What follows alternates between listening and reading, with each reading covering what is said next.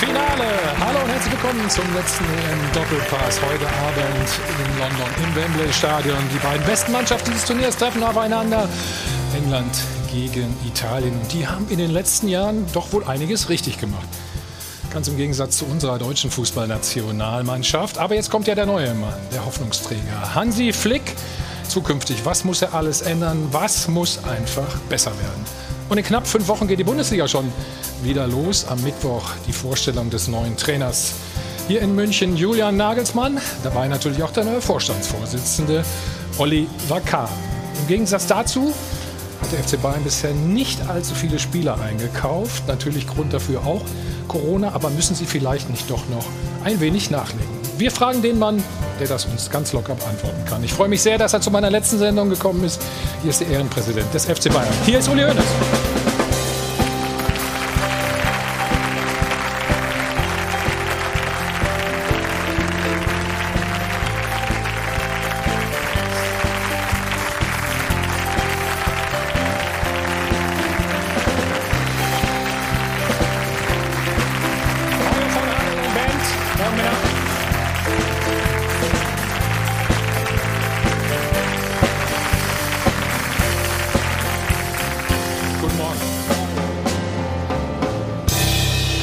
Dank fürs Kommen.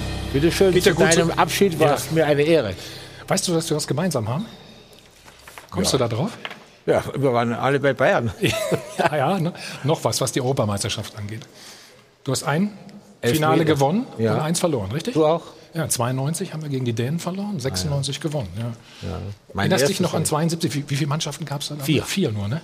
Es gab ein Halbfinale gegen Belgien, das haben wir Ja. mit Glück gewonnen und dann gegen die Russen ganz deutlich. Und du wirst wahrscheinlich immer auf 96 angesprochen, logischerweise, ne? Ja, aber da stehe ich langsam drüber. Der Ball ist in der Zwischenzeit gefunden Ist worden gefunden in worden, Belgrad. Also das ist kürzum Fußball haben wir jetzt gerade bei vielen Elfmeterschießen erlebt. Und ich kriege immer noch Gänsehaut, wenn ich jetzt im Fernsehen ein Elfmeterschießen äh, miterlebe, weil meine Frau geht aus dem Zimmer, weil die Ja. kann es gar nicht anschauen. Aber das ist so. Hast du danach eigentlich nochmal geschossen? Nee, Eher ich, nicht, ne? Ich glaube Nein. nicht, nein. Okay. Meine weiteren Gäste heute Morgen. Mein Chef, der Vorstandsvorsitzende von Sport 1 ist da, der äh, Sport 1 Medien AG natürlich. Olaf Schröder. Olaf, hallo. Guten Morgen. Vom Kicker Jörg Jakob. Jörg, herzlich willkommen. Schönen guten Morgen. Er ist Journalist, Podcaster und Buchautor. Lukas Vogelsang. Schönen guten Morgen. Lukas, du hast gerade ein Buch, Buch geschrieben, das heißt wie? Zeitlupen, denn der Fußball schreibt die besten Geschichten. Alles drin, Hönes gegen Daumen, F ist Mittelfinger. Gut, damit hast du ja schon unsere beiden Sport äh, 1 Experten mehr oder weniger äh, vorgestellt. Stefan, wir können ja eine Passage vorlesen. Also Mario Basler ist da, Mario. Guten Morgen. Und wir haben es gerade schon gehört. Stefan Effenberg natürlich auch. Stefan, hallo. Guten Morgen, hallo. So, und wer fehlt? Die strahle Frau, sage ich in dem Fall. Jana, guten Morgen. Schönen Sonntagmorgen, ganz besonderer Sonntag, also auch von mir. Schönen guten Morgen und heute ist also Finaltag Italien gegen England. Und man muss sagen, der Weg der Engländer ins Finale, das hätte auch unserer sein können. Aber nix da, das aus im Achtelfinale, die DFB-Stars sind längst im Urlaub und wir sind zurückgeblieben und fragen uns, was hat uns denn eigentlich gefehlt? Oder sollte man vielleicht fragen, wer sollte in Zukunft besser fehlen? Einer ganz sicher, das ist Toni Kroos, der hat seinen Rücktritt erklärt und unsere Frage der Woche ist, auf wen sollte Flick in Zukunft noch verzichten? Auswahlmöglichkeiten sind Gündogan, Müller, Hummels und Neuer, also die eher erfahrenen Spieler, sag ich mal. Stimmen Sie gerne ab auf sport1.de oder rufen Sie uns gerne an am Dopafon. Wie immer, die Nummer ist die 01379 011 011. Dankeschön, Jana. Heute Abend also Italien gegen England. Stefan, wie es immer so schön heißt, ein würdiges Finale für dich? Absolut. Die Italiener stehen auf jeden Fall zu Recht im Finale. Engländer haben hier und da ein bisschen Glück gehabt, aber ich glaube, das ist ein sehenswertes Finale. Ich freue mich drauf und drück den Italienern aber die Daumen. Wer ist für England? nee, ne? Eine Wenn ich, wenn ich noch Zeit gehabt hätte, heute Morgen eine Katze aufzustellen für Italien, hätte ich es gemacht. Kannst du ja noch machen. Hast du noch Zeit bis heute Abend? Ja, möglicherweise gehe ich noch in die Kirche. Warum bist du so sehr für Italien?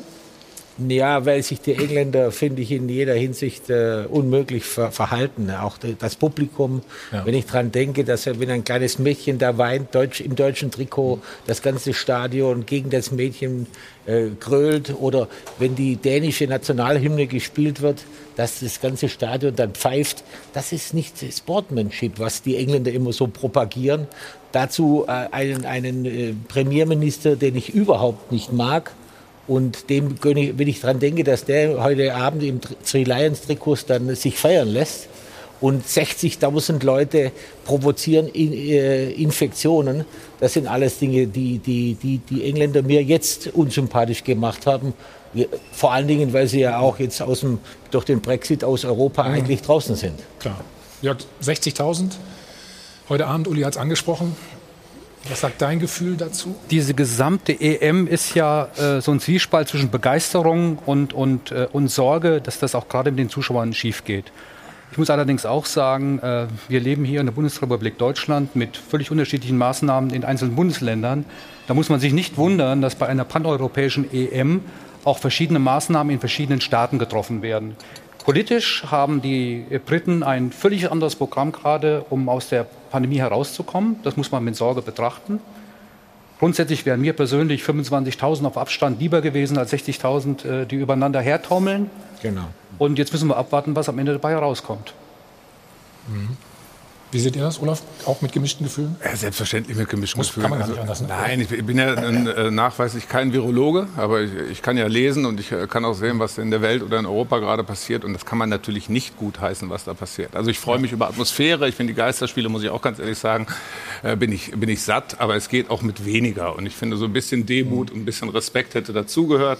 Es sind ja nicht nur die Engländer, die Ungarn gehören ja auch mit dazu. Ähm, ich kann das nicht nachvollziehen und ich finde, wenn das Land es dann nicht kann, muss man es politisch in Anführungsstrichen organisieren, dass man das Ganze unterbindet.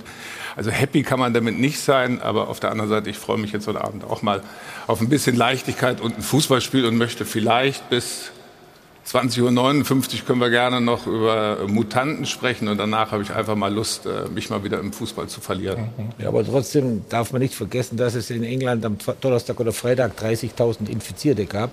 Und da passt es einfach nicht in die Landschaft. Aber man kann es ja auch nicht allein auf die Engländer schieben. Also wir müssen uns drei Wochen zurückerinnern. Da wurde extremer Druck ausgeübt von der UEFA auf England. Die Drohung war immer, dann geben wir halt das Halbfinale und das Finale nach Ungarn, in Orbans Ungarn. Und jetzt hast du eben jetzt hast du diese 60.000 eben auch, weil es Druck gab. Und man muss eben auch noch eins sagen, was man dabei sieht, ist, mhm. der UEFA geht es ja nicht um den Fan. Das, haben, das war die klare Beweisführung dieser Europameisterschaft. Die brauchen den Fan nicht, um damit Geld einzunehmen. Die brauchen das Fernsehen, um Geld zu verdienen. Aber den Fan braucht das Fernsehen für die Bilder und für die Sponsoren. Und das ist letztendlich das, was wir auch mitnehmen müssen aus dieser Europameisterschaft und uns immer wieder gewahr werden müssen, dass das so ist mit Blick auf alle anderen Turniere, die jetzt kommen. Aber Druck ist ja, also ganz kurz, also Druck ist ja relativ. Ich kann dem Druck ja auch standhalten, indem ich sage, was mal auf die Gesundheit meines Landes geht mir übrigens vor. vor. Und dann sage ich dann viel Spaß in Ungarn. Also jetzt einfach nur zu sagen, da ist eine Menge Druck drauf. Ja, das fiel aber auch auf fruchtbaren Boden das sind ja unterschiedliche Diskussionen. Ich sage dann nur, einfach nur zu sagen, oh Mann, dann nehmen wir euch das Halbfinale und das Finale weg. Das, das, ist eine Diskussion. Aber dann muss ich doch als Land in Anführungsstrichen die Verantwortung für meine Bürger haben. Die Fans sind ja nun auch Bürger. Und dann kann ich sagen, pass auf, dann Bei Hönes hat schon gesagt, wenn du dann den Orban von der Themse da hast, der das natürlich auch nimmt für seine eigenen Propagandaspiele, Boris Johnson, dann, dann passt das ja schon wieder. Aber die Gesundheit der Mitbürger geht, steht doch über allem. Und, und, und jeder Infizierte oder jeder Tote, der ist einer zu viel. Und deswegen gibt es ja. da für mich überhaupt keine Grenze, wo, wo, wo die drunter geht.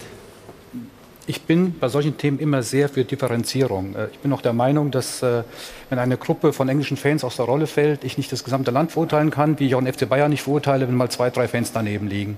Bei dem Thema Corona ist es so einfach so, dass offensichtlich, das sagen erste Zahlen, von den rund 2000 Schotten, die sich infiziert haben beim Spiel, beim Battle of Britain, beim Spiel in Wembley gegen England, mhm. die meisten sich infiziert haben nicht im Stadion, sondern bei den Reisen im Zug, im Flugzeug oder in den Pubs. Die haben ja gefeiert, äh, dass es kein Morgen mehr gibt.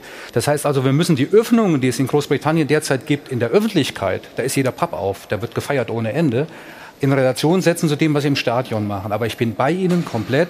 60.000 sind erstmal das, was Angela Merkel Boris Johnson gesagt hat. Äh, ich bin skeptisch und es macht mich sorgenvoll. Aber du musst es doch kontextualisieren. Im, im Stadion, wenn 60.000 ins Stadion kommen, reisen sie ja an.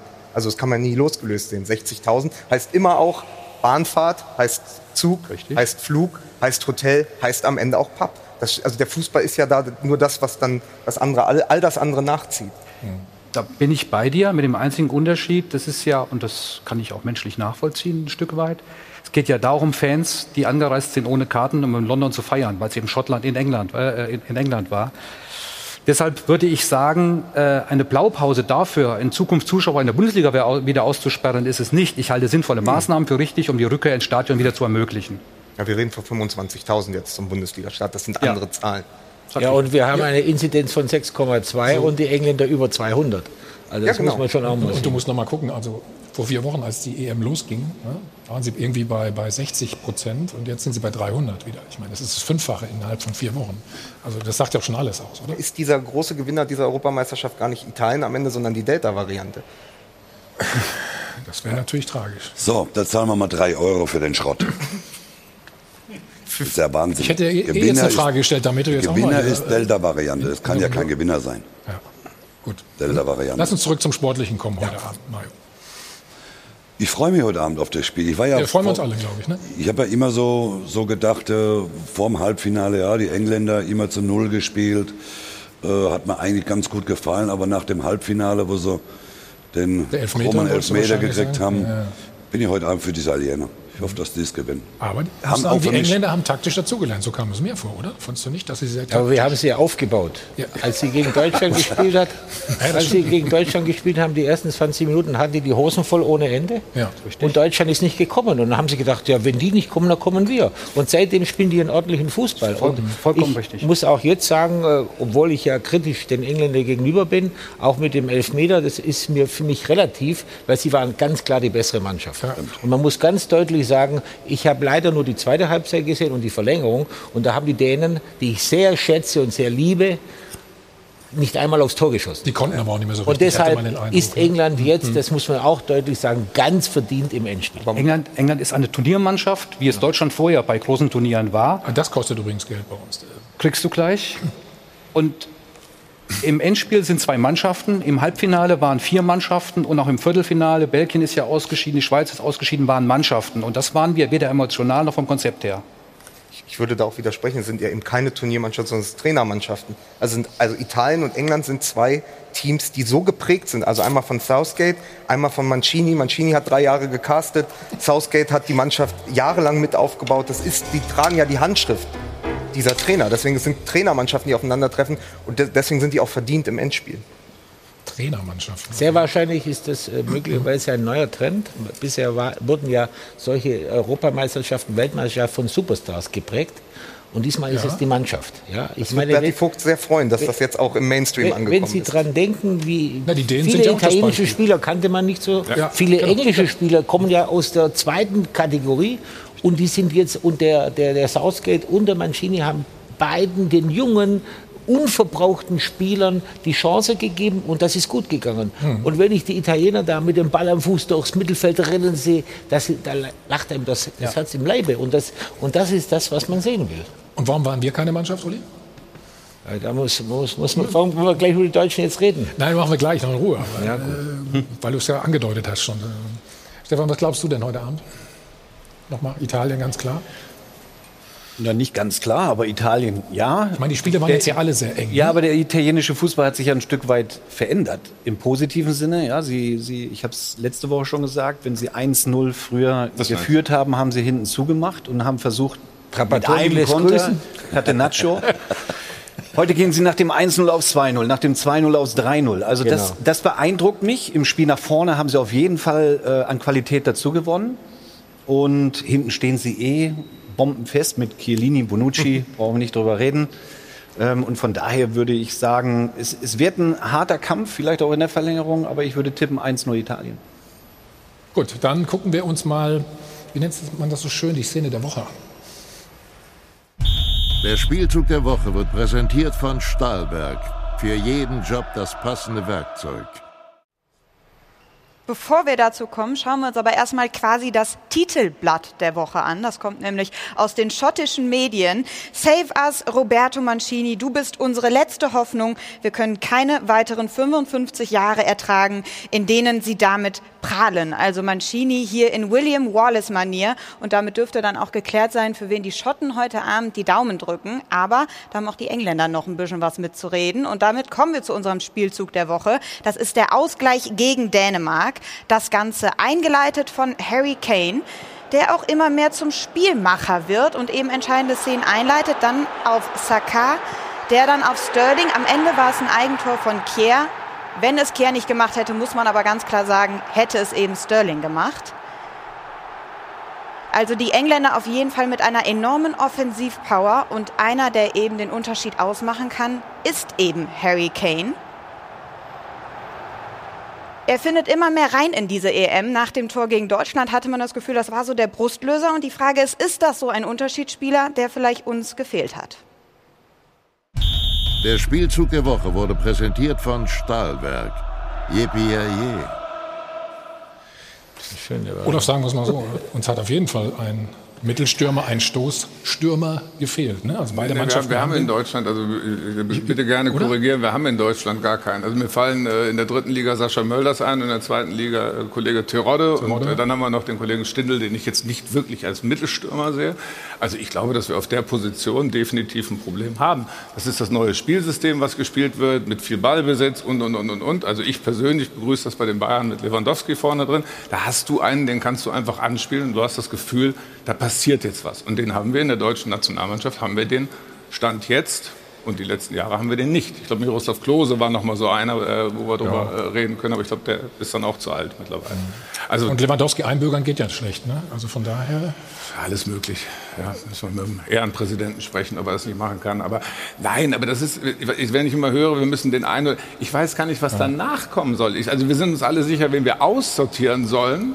Ich habe eher das Problem, wen sollen wir denn, also Musiala habe ich gehört, das finde ich gut, aber wer soll überhaupt nachrücken? Wer soll denn überhaupt wieder unsere deutschen Nationalmannschaft nach vorne führen? Ich finde Kimmich und Goretzka überragend, leider der eine oder andere auf der falschen Position, aber nichtsdestotrotz, da muss ja noch ein bisschen mehr kommen. Ähm, ich habe auch nicht verstanden, aber jetzt sind wir schon in der deutschen Diskussion, warum wir mit einer Dreierkette hinten spielen, zwei Spieler zurückholen und sagen wir einen Stammspieler vom FC Bayern mit Boateng nicht zurückholen. Dann hätten wir die Viererkette gehabt.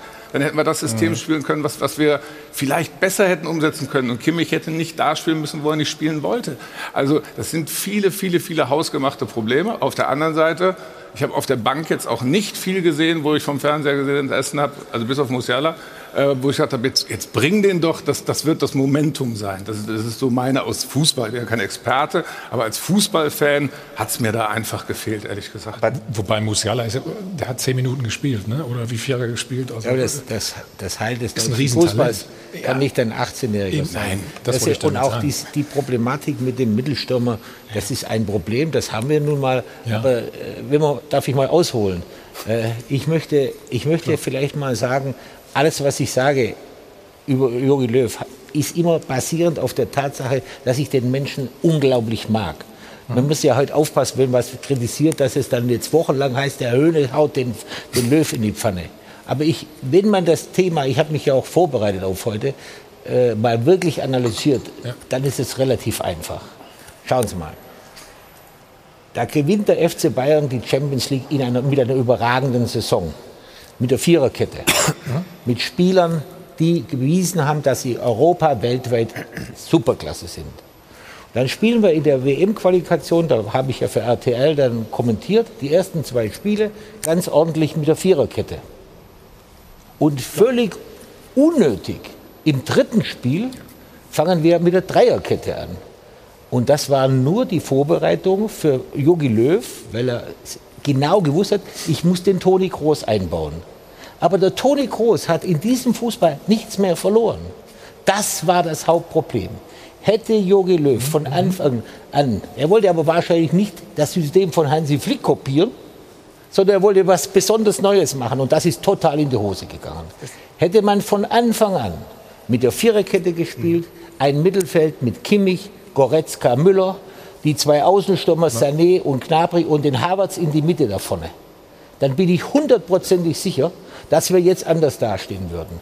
Und vor allem dieser Angsthasenfußball gegen England. 20 Minuten lang haben die gar keine Chance gehabt und haben gewartet. Irgendwann müssen doch die Deutschen kommen. Aber sie sind nicht gekommen. Und was mich aber, jetzt muss ich die Schuld nicht nur bei Yogi sehen, sondern auch bei unseren Spielern. Ich habe unsere Spieler kennengelernt als super selbstbewusste Jungs, die bei Hansi Flick ein großes Mitspracherecht hatten bei allen Dingen, die da gelaufen sind. Ob das das Trainingslager war oder das war oder jenes. Und da habe ich nie was gehört. Ich weiß, dass sie total unzufrieden waren mit dieser Situation, mit der, mit der Taktik, Taktik. und all dem. Und trotzdem haben sie es akzeptiert. So kenne ich unsere Spieler nicht. Warum haben Sie das gemacht? Was glaubst du? Ich weiß. Hast du mal mit einem Ich habe noch mit keinem gesprochen. Ich verstehe es nicht, weil unsere Spieler normalerweise mit dem Trainer reden, weil es gab doch gar keinen Grund, das System so zu ändern, ja, aber, denn, aber Uli, dann, dann muss doch ein Manuel Neuer, ein Hummels, ein ja, Toni Groß oder, oder ein Thomas Müller hingehen und sagen, hinter ja, verschlossenen das Hauptproblem war, Sie hätten natürlich sagen müssen, der Toni Groß passt mit seinem Querpassspiel nicht mehr in diesen Fußball. Es wird vertikal gespielt, es wird mit dem Ball volle Pulle wie die Italiener nach vorne gerannt. Habt ihr mal das Spiel gegen England gesehen, die letzte Viertelstunde? Ja, Wir liegen ja. 1-0 hinten. Toni Kroos war nicht einmal über unserer Mittellinie. Der hat immer in diesem Mittelkreis quer gespielt. Aber da muss ich was riskieren. Ich muss mal einen ausspielen. Ich muss mich mal umhauen lassen. Und das ist das Problem. Ich, ich, hab, ich mag den Toni Groß extrem. Der hat Weltklasse-Leistungen gebracht. Der war für den FC Bayern super. Aber seine, seine Art zu spielen, ist total vorbei. Bei dieser ganzen WM, EM habe ich keinen Spieler gesehen, der diese Art des Fußballs macht. Ja. Die nehmen den Ball und dann geht es die Post ab. Und bei uns wird erstmal quer gespielt, quer ja, gespielt, ja. bis die gegnerische Abwehr alle hinten sind ja. und wir können keine Tore schießen. Du, du, du, redest jetzt ein bisschen über das Mittelfeld und die Abwehr. Ich bin, das können wir nicht ändern. Wir haben diesen Stürmer, Stürmer nicht, den ihr habt bei Bayern München genau. oder Holland in Dortmund. So. Jetzt reden wir doch mal über die Offensiven bei der Nationalmannschaft mit Werner, Sané, wen haben wir noch? Thomas Müller. Gnabry. Gnabry. Gnabry. Die kommen doch ganz anders zur Entfaltung, wenn Harvard, ein Lewandowski Harvard, bei Bayern München vorne spielt. Das ist doch auch klar. Das haben wir halt nicht. Und deswegen waren die verloren in ihren Positionen im Spiel nach vorne. Das ist meine Meinung. Aber auch, weil du einen Dominoeffekt hattest. Es gab vor zehn Tagen oder zwei Wochen ein sehr, sehr tolles Interview mit Ralf Rangnick in der Süddeutschen Zeitung, der gesagt hat, bei einer Europameisterschaft müssen alle Spieler auf ihren 1A-Positionen spielen. Dadurch, dass aber Kroos reingerückt ist und mit Gündogan auf der 6 gespielt hat, konnte Gündogan nicht offensiv spielen wie bei Manchester City, aber wo er in der vergangenen Saison 17 Tore geschossen hat. Er war der torgefälligste Mittelfeldspieler. Nabri musste als Mittelstürmer spielen. Müller, den du eigentlich als hängende Spitze geholt hast, war plötzlich irgendwo rechts. Sané hat gar nicht gespielt hängen. Dadurch war all die Power, die wir haben, wurde ja überhaupt nicht ja. abgerufen, weil jeder ein bisschen auf die falsche Position ja. gerückt ist. Wenn ich schon sage, ich habe in der Abwehr Probleme, was ich nicht so sehe, dann brauche ich immer eine starke Sechs, die mhm. den Pass vertikal verhindert. Das war bei den Franzosen der, der Pogba oder der, der Conte, Conte, Conte, Conte, Conte bei den genau. Spanien, der Conne. Das waren verschiedene ja. Spieler. Verratti, Italien. Und ja, wenn, jetzt so plötzlich, und wenn jetzt plötzlich der Toni Groß besonders dafür auffällt, dass er grätscht, ja, dass Wahnsinn. er dem Gegner den Ball abnehmen soll, dann stimmt da was nicht. Und Gündogan hat bei, bei Manchester City offensiv gespielt. Er hat sehr viele Tore gemacht. Und jetzt haben wir plötzlich ein Mittelfeld, wo es überhaupt keinen Defensivspieler gab. Gün ich, also es ist doch wieder der Blick nach Italien. Wir, wir, also Deutschland hat unter Jogi Löw bei diesem Turnier mit einer vermeintlich schlechten Defensive defensiven Fußball versucht zu spielen, während die Italiener mit einer herausragenden Defensive offensiven Fußball spielen. Das ist, das ist der riesige Kontrast zwischen diesen beiden Nationalmannschaften. Ja. Es kommen noch zwei Sachen dazu. Erstens, äh, ich, die Argumentationskette ist natürlich sehr, sehr stark, Herr Hoeneß, aber Löw hat ja von Anfang an auch gesagt, er will nicht nur diesen Umschalt- und totalen Pressing-Fußball spielen. Er wollte immer ein bisschen feingeistiger, auch mehr äh, Ballbesitz spielen lassen, ein bisschen ruhiger agieren, auch im Kombinationsspiel in die Offensive. Das hat wahrscheinlich auch da äh, einen, einen, gewissen Grund. Aber du musst ja nicht einschlafen dabei, ne? Also ich meine, ja, ich sage nur, das war, so, war, schon so ein, äh, sein Ansatz. Und das andere mhm. ist, morgen erscheint die Kicker-Rangliste. Von den 26 mhm Spielern, die im EM-Aufgebot waren, sind sieben überhaupt nicht in die Rangliste gekommen. Nur neun in die internationale Klasse. Warum? Weil einige Spieler, das ist uns plötzlich dann auch in dieser Summe bewusst geworden, eine, einfach eine schlechte Rückrunde gespielt haben. Ein Süle zum Beispiel äh, äh, taucht da nicht auf. Ein Klostermann nicht mehr, ein Halzenberg auch nicht mehr. Will, und Gündogan hat fantastisch gespielt, nah an der Weltklasse. Am Ende hatte er aber Schwierigkeiten bei Manchester City und dann noch in der Nationalmannschaft gesundheitliche Es kommen einige Themen zusammen, aber in der Grundlage stimmte vieles nicht. Da gebe ich Ihnen vollkommen recht. Man kann in kein Turnier gehen und dann erst in den letzten zwei, drei Wochen ein Konzept entwickeln. Das funktioniert nicht. Auch, auch, auch äh, Hummels und Thomas Müller sind, wenn man sie mitnimmt, hätte man sie ein paar Spiele vorher mitnehmen müssen. Wenn ich schon eine Dreierkette einstudieren will, dann kann ich sie nicht zwei Spiele vor der, vor der EM einspielen, sondern da hätte dann spätestens bei der WM-Qualifikation hätten die drei Spiele, hätte ich die dazu nehmen müssen. Eingespielt sein, jetzt muss ich zahlen, ist eine Macht. Ja? Das ist es. Jawohl, die ersten drei Euro kommen. Ja, aber, man, aber man kann sich, also man kann sich aber auch als Mannschaft präsentieren und noch nicht mal das haben wir geschafft. Wenn ich sehe Mannschaften wie Dänemark, wie Italien, die leben nicht von einem Superstar. Äh, Wenn ich sehe Tschechien, wenn ich die Ukraine sehe, wenn ich die Schweizer sehe, die haben Die Österreicher waren auch nicht ja, so das war total sympathisch. dann haben wir Das war, alle das war total sympathisch, weil sie sich als Mannschaft präsentiert hat. Ungarn bei uns im letzten Gruppenspiel, das war eine Mannschaft. Wir waren ja weit weg von einer Mannschaft. Wenn ich den Superstar nicht habe, dann muss ich aber als Team funktionieren. Und das haben wir nicht geschafft. Aber die Schweizer haben sich nicht hinten reingestellt gegen Frankreich. Die haben die, die Franzosen in eine Verlegenheit nach der anderen gebracht, weil sie flott nach vorne gespielt haben. Da hätte ja auch schon während der normalen Spielzeit das eine oder andere Tor fallen können. Aber vielleicht nochmal das aufgegriffen. Also der Trainer ist ja Teil einer Mannschaft. Ähm, ich glaube, 2014 hat ja die Mannschaft auch dafür gesorgt, dass der eine oder andere auf eine andere Position rückt. Ich glaube, dass man nach dem Frankreich-Spiel schon aus der Mannschaft heraus, also ich war nicht dabei, vielleicht ist es passiert, aber ich habe es nicht gemerkt, aber ein Hallo wach. Yogi, pass mal auf, das Turnier geht hier wirklich äh, in die völlig falsche Richtung. Da sehe ich auch die Mannschaft in der Pflicht. Und da muss man sich auch, und das haben wir 2014 gemacht, gegen den einen oder anderen Willen und gegen den einen oder anderen Dickkopf dagegen stellen, weil es geht hier, also bei allem Respekt, das ist kein Fußballturnier, das ist eine Europameisterschaft und über 80 Millionen in Deutschland, ehrlich gesagt, äh, haben wir auch so ein Recht darauf, dass da alles gegeben wird. Also wenn wir jetzt einfach nur sagen, ja, der Yogi hätte, der Yogi müsste und der Trainerstab. Ich sehe übrigens gestandene Champions League-Spieler, äh, mehrfache Nationalspieler da auch in der Pflicht, abends sich mal zusammenzusetzen und zu sagen, pass mal auf, die Dreierkette Yogi, bei allem Respekt, das ist Unsinn, was wir hier machen. Aber ich bin ziemlich sicher, dass diese Gespräche stattgefunden haben, aber offensichtlich sich nicht durchgesetzt, haben. durchsetzen ließen. Weil so, unsere Spieler sind keine Spieler, die Duckmäuser sind. Gut, da reden wir gleich natürlich noch mal intensiv äh, weiter drüber. Jetzt kommt Hansi Flick. Was wird er ändern? Uli kennt ihn natürlich ganz besonders gut. Alles gleich bei uns hier im EM Doppelpass.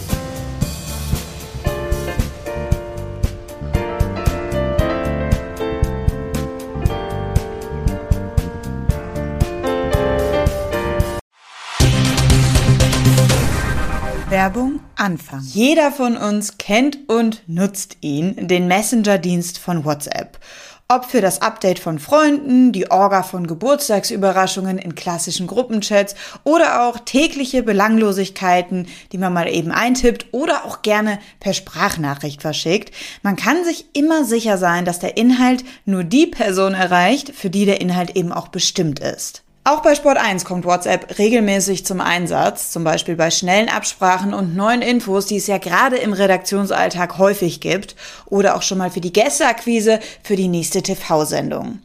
Und wenn es hinter den Kulissen hier oder da mal etwas hochkocht und die Fußballdebatten ein bisschen hitziger werden oder die Regie in der Sendepause nochmal schnell eine Anweisung ins Studio bekommen muss oder einem der ein oder andere private Chat auch schon mal zum Schmunzeln bringt, muss man sich zum Glück dank der Ende-zu-Ende-Verschlüsselung keine Gedanken machen, dass jemand anderes mitliest und die Chats privat bleiben. Falls ihr euch nochmal detailliert informieren wollt, findet ihr den entsprechenden Link zur Privatsphäre bei WhatsApp in den Show Notes. Der heißt www.whatsapp.com slash privacy.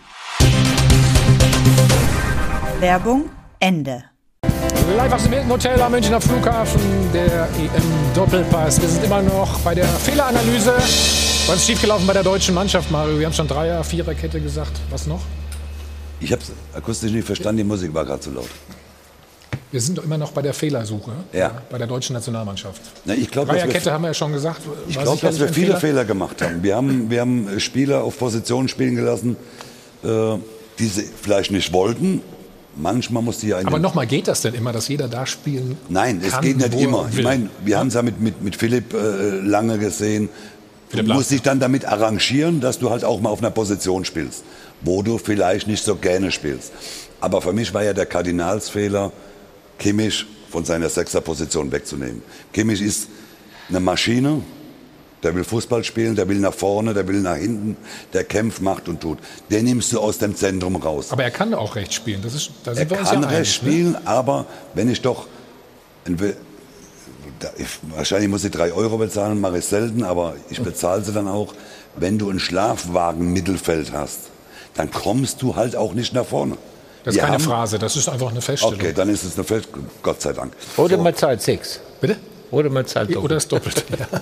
So, und mit, mit Gündogan, klar, Gündogan hat bei Manchester City gute Spiele gemacht, sehr gute Spiele sogar gemacht, war äh, fünf, sechs Mal Spieler des Monats. Aber auch auf einer anderen Position. aber in, in seiner eingespielten Mannschaft. Das darf man ja nicht vergessen.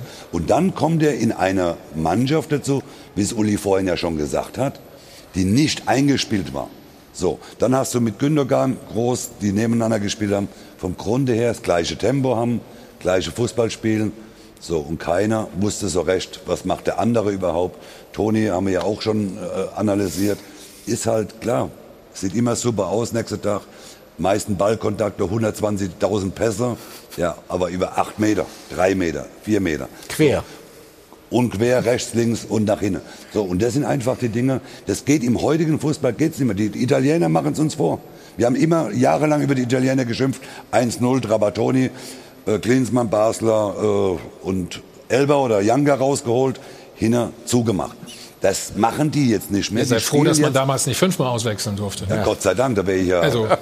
noch weniger Spiele gemacht und noch weniger Zeit gehabt. Aber Stefan hat es richtig gesagt.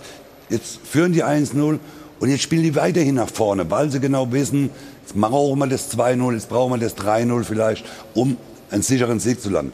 Und das haben wir halt in unserer Mannschaft, in unserer deutschen Mannschaft, muss ich ganz ehrlich sagen, das war, das war einfach offensiv viel Ja, zu wenig. wir, wir waren natürlich auch Olaf nie vorne, ne? das darf man auch nicht vergessen. Man immer im Rückstand. Ne? Erstmal waren wir nie vorne, aber ich habe noch ein anderes Problem. Also ich, ich bin immer der Meinung, da, da muss irgendwie so ein bisschen Feuer auch rein, da muss ein bisschen Reibung rein. Ich hab, also die deutsche Nationalmannschaft stand für mich für Zufriedenheit und Harmonie.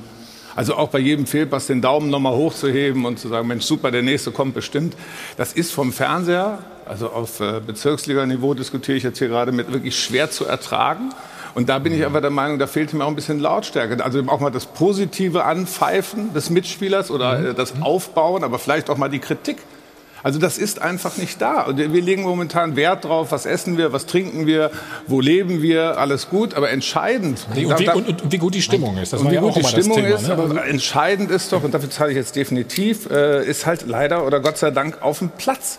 Und äh, da Mhm. kann mir auch keiner widersprechen. Da brauche ich einfach den einen oder anderen Spieler, der vielleicht nach zehn Minuten mal sagt, wir sollten uns jetzt zusammenreißen. Ja, und dann habe ich einen wie Kimmich, der aber dann auf die rechte Bahn abgeschoben wird.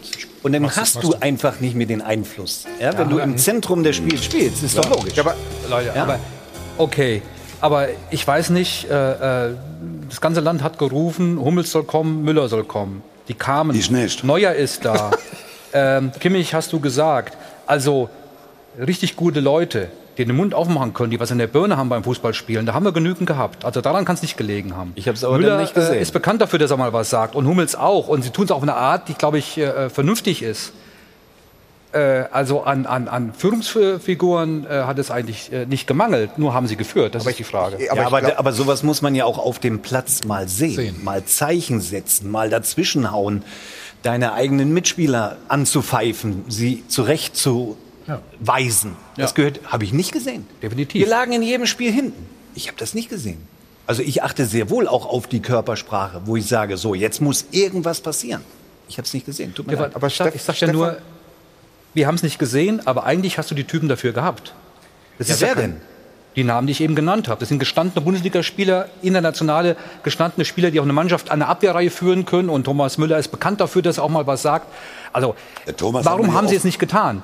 Die Typen hast du eigentlich da. Ja, aber er muss es machen oder sie müssen Thomas es machen. Das erwarte ich aber ne? schon bei so einem Turnier. Vor allem, dass ich weil das es- sehe. weil es ja auch Veteranen Also wenn ich, wenn ich vor dem 2014 Fernseher sitze, sind. dann will ich das schon sehen. Ich meine, Thomas Müller haben wir ja oft genug gehört. Aber der kann ja nicht jedes Mal von, von links hinten, äh, links vorne nach rechts hinten rennen und kann mit denen reden. Da muss der natürlich auch mal auf den Positionen. Es gibt ja immer in der Offensive einer, einen Führer, wo ganz vorne äh, steht, wie Lewandowski. Dann hast du im Mittelfeld einen äh, Kimmich, einen Goretzka, was wir mit zwei überragenden Fußballern haben. Goretzka, der für mich eine brutale Maschine ist, klar, war am Anfang. Also du sprichst von Corona der ein bisschen- Achse, die man haben muss im Prinzip. das, das hat man doch jahrelang gehabt. Ja. So, und die Achse war ja völlig unterbrochen. Wir haben vorne Thomas Müller gehabt. So, dann hat die Achse gefehlt im Mittelfeld mit, mit Kimmich, der dann auch mal Kommandos gibt, oder auch Goretzka. Mhm. Und hinten Hummels, muss ich sagen, der war froh, dass er nicht so in die Bedrängnis gekommen ist, Ja. dass er Dreierkette gespielt, dass er zwei und wenn wir jetzt Außenverteidiger mal reden hat. über die Körpersprache, dann fangen wir doch mal an. Das ist ein bisschen weit hergeholt, aber wir gucken mal die, die Nationalhymne der Italiener an. Wie die da stehen. Da fängst doch schon mit an. Wir sind da, wir sind bereit, wir wollen dieses Spiel gewinnen. Ja. Das kann man jetzt nicht vergleichen und das runterbrechen auf andere Mannschaften, aber ich finde das tief beeindruckend. Ich finde das tief beeindruckend. Und genauso spielen sie Fußball. Ich glaube zu wissen, was du meinst, und da bin ich vollkommen bei dir. Du, wir haben eben, ich habe es eben auch schon mal gesagt, wir haben Mannschaften gehabt, die sich durchgesetzt haben. Ein Bale, ein, ein, äh, ein Ronaldo, ein Modric, alle vorher weg, aber die Mannschaften haben sich durchgesetzt, nicht die Superstars. Und die haben nicht nur als Mannschaft gut organisiert und als, mit einem Konzept gespielt, sondern sie sind auch emotional eine Mannschaft. Nach innen funktionieren diese Mannschaften, übrigens auch die Engländer. Das haben die jahrzehntelang nicht getan. Und da muss man sich wirklich die Frage stellen, wo war das Feuer in aber der Deutschland, DFB 11? aber Deutschland ist auch 2014 Weltmeister geworden, ohne bei der Nationalhymne zu tanzen. Also das hat auch funktioniert. Was ich viel eher glaube, ist, Lukas, dass, lass uns gerade äh, gucken. Wir haben die Ja. italienische Nationalhymne, dann kannst du ähm, sofort weitersprechen.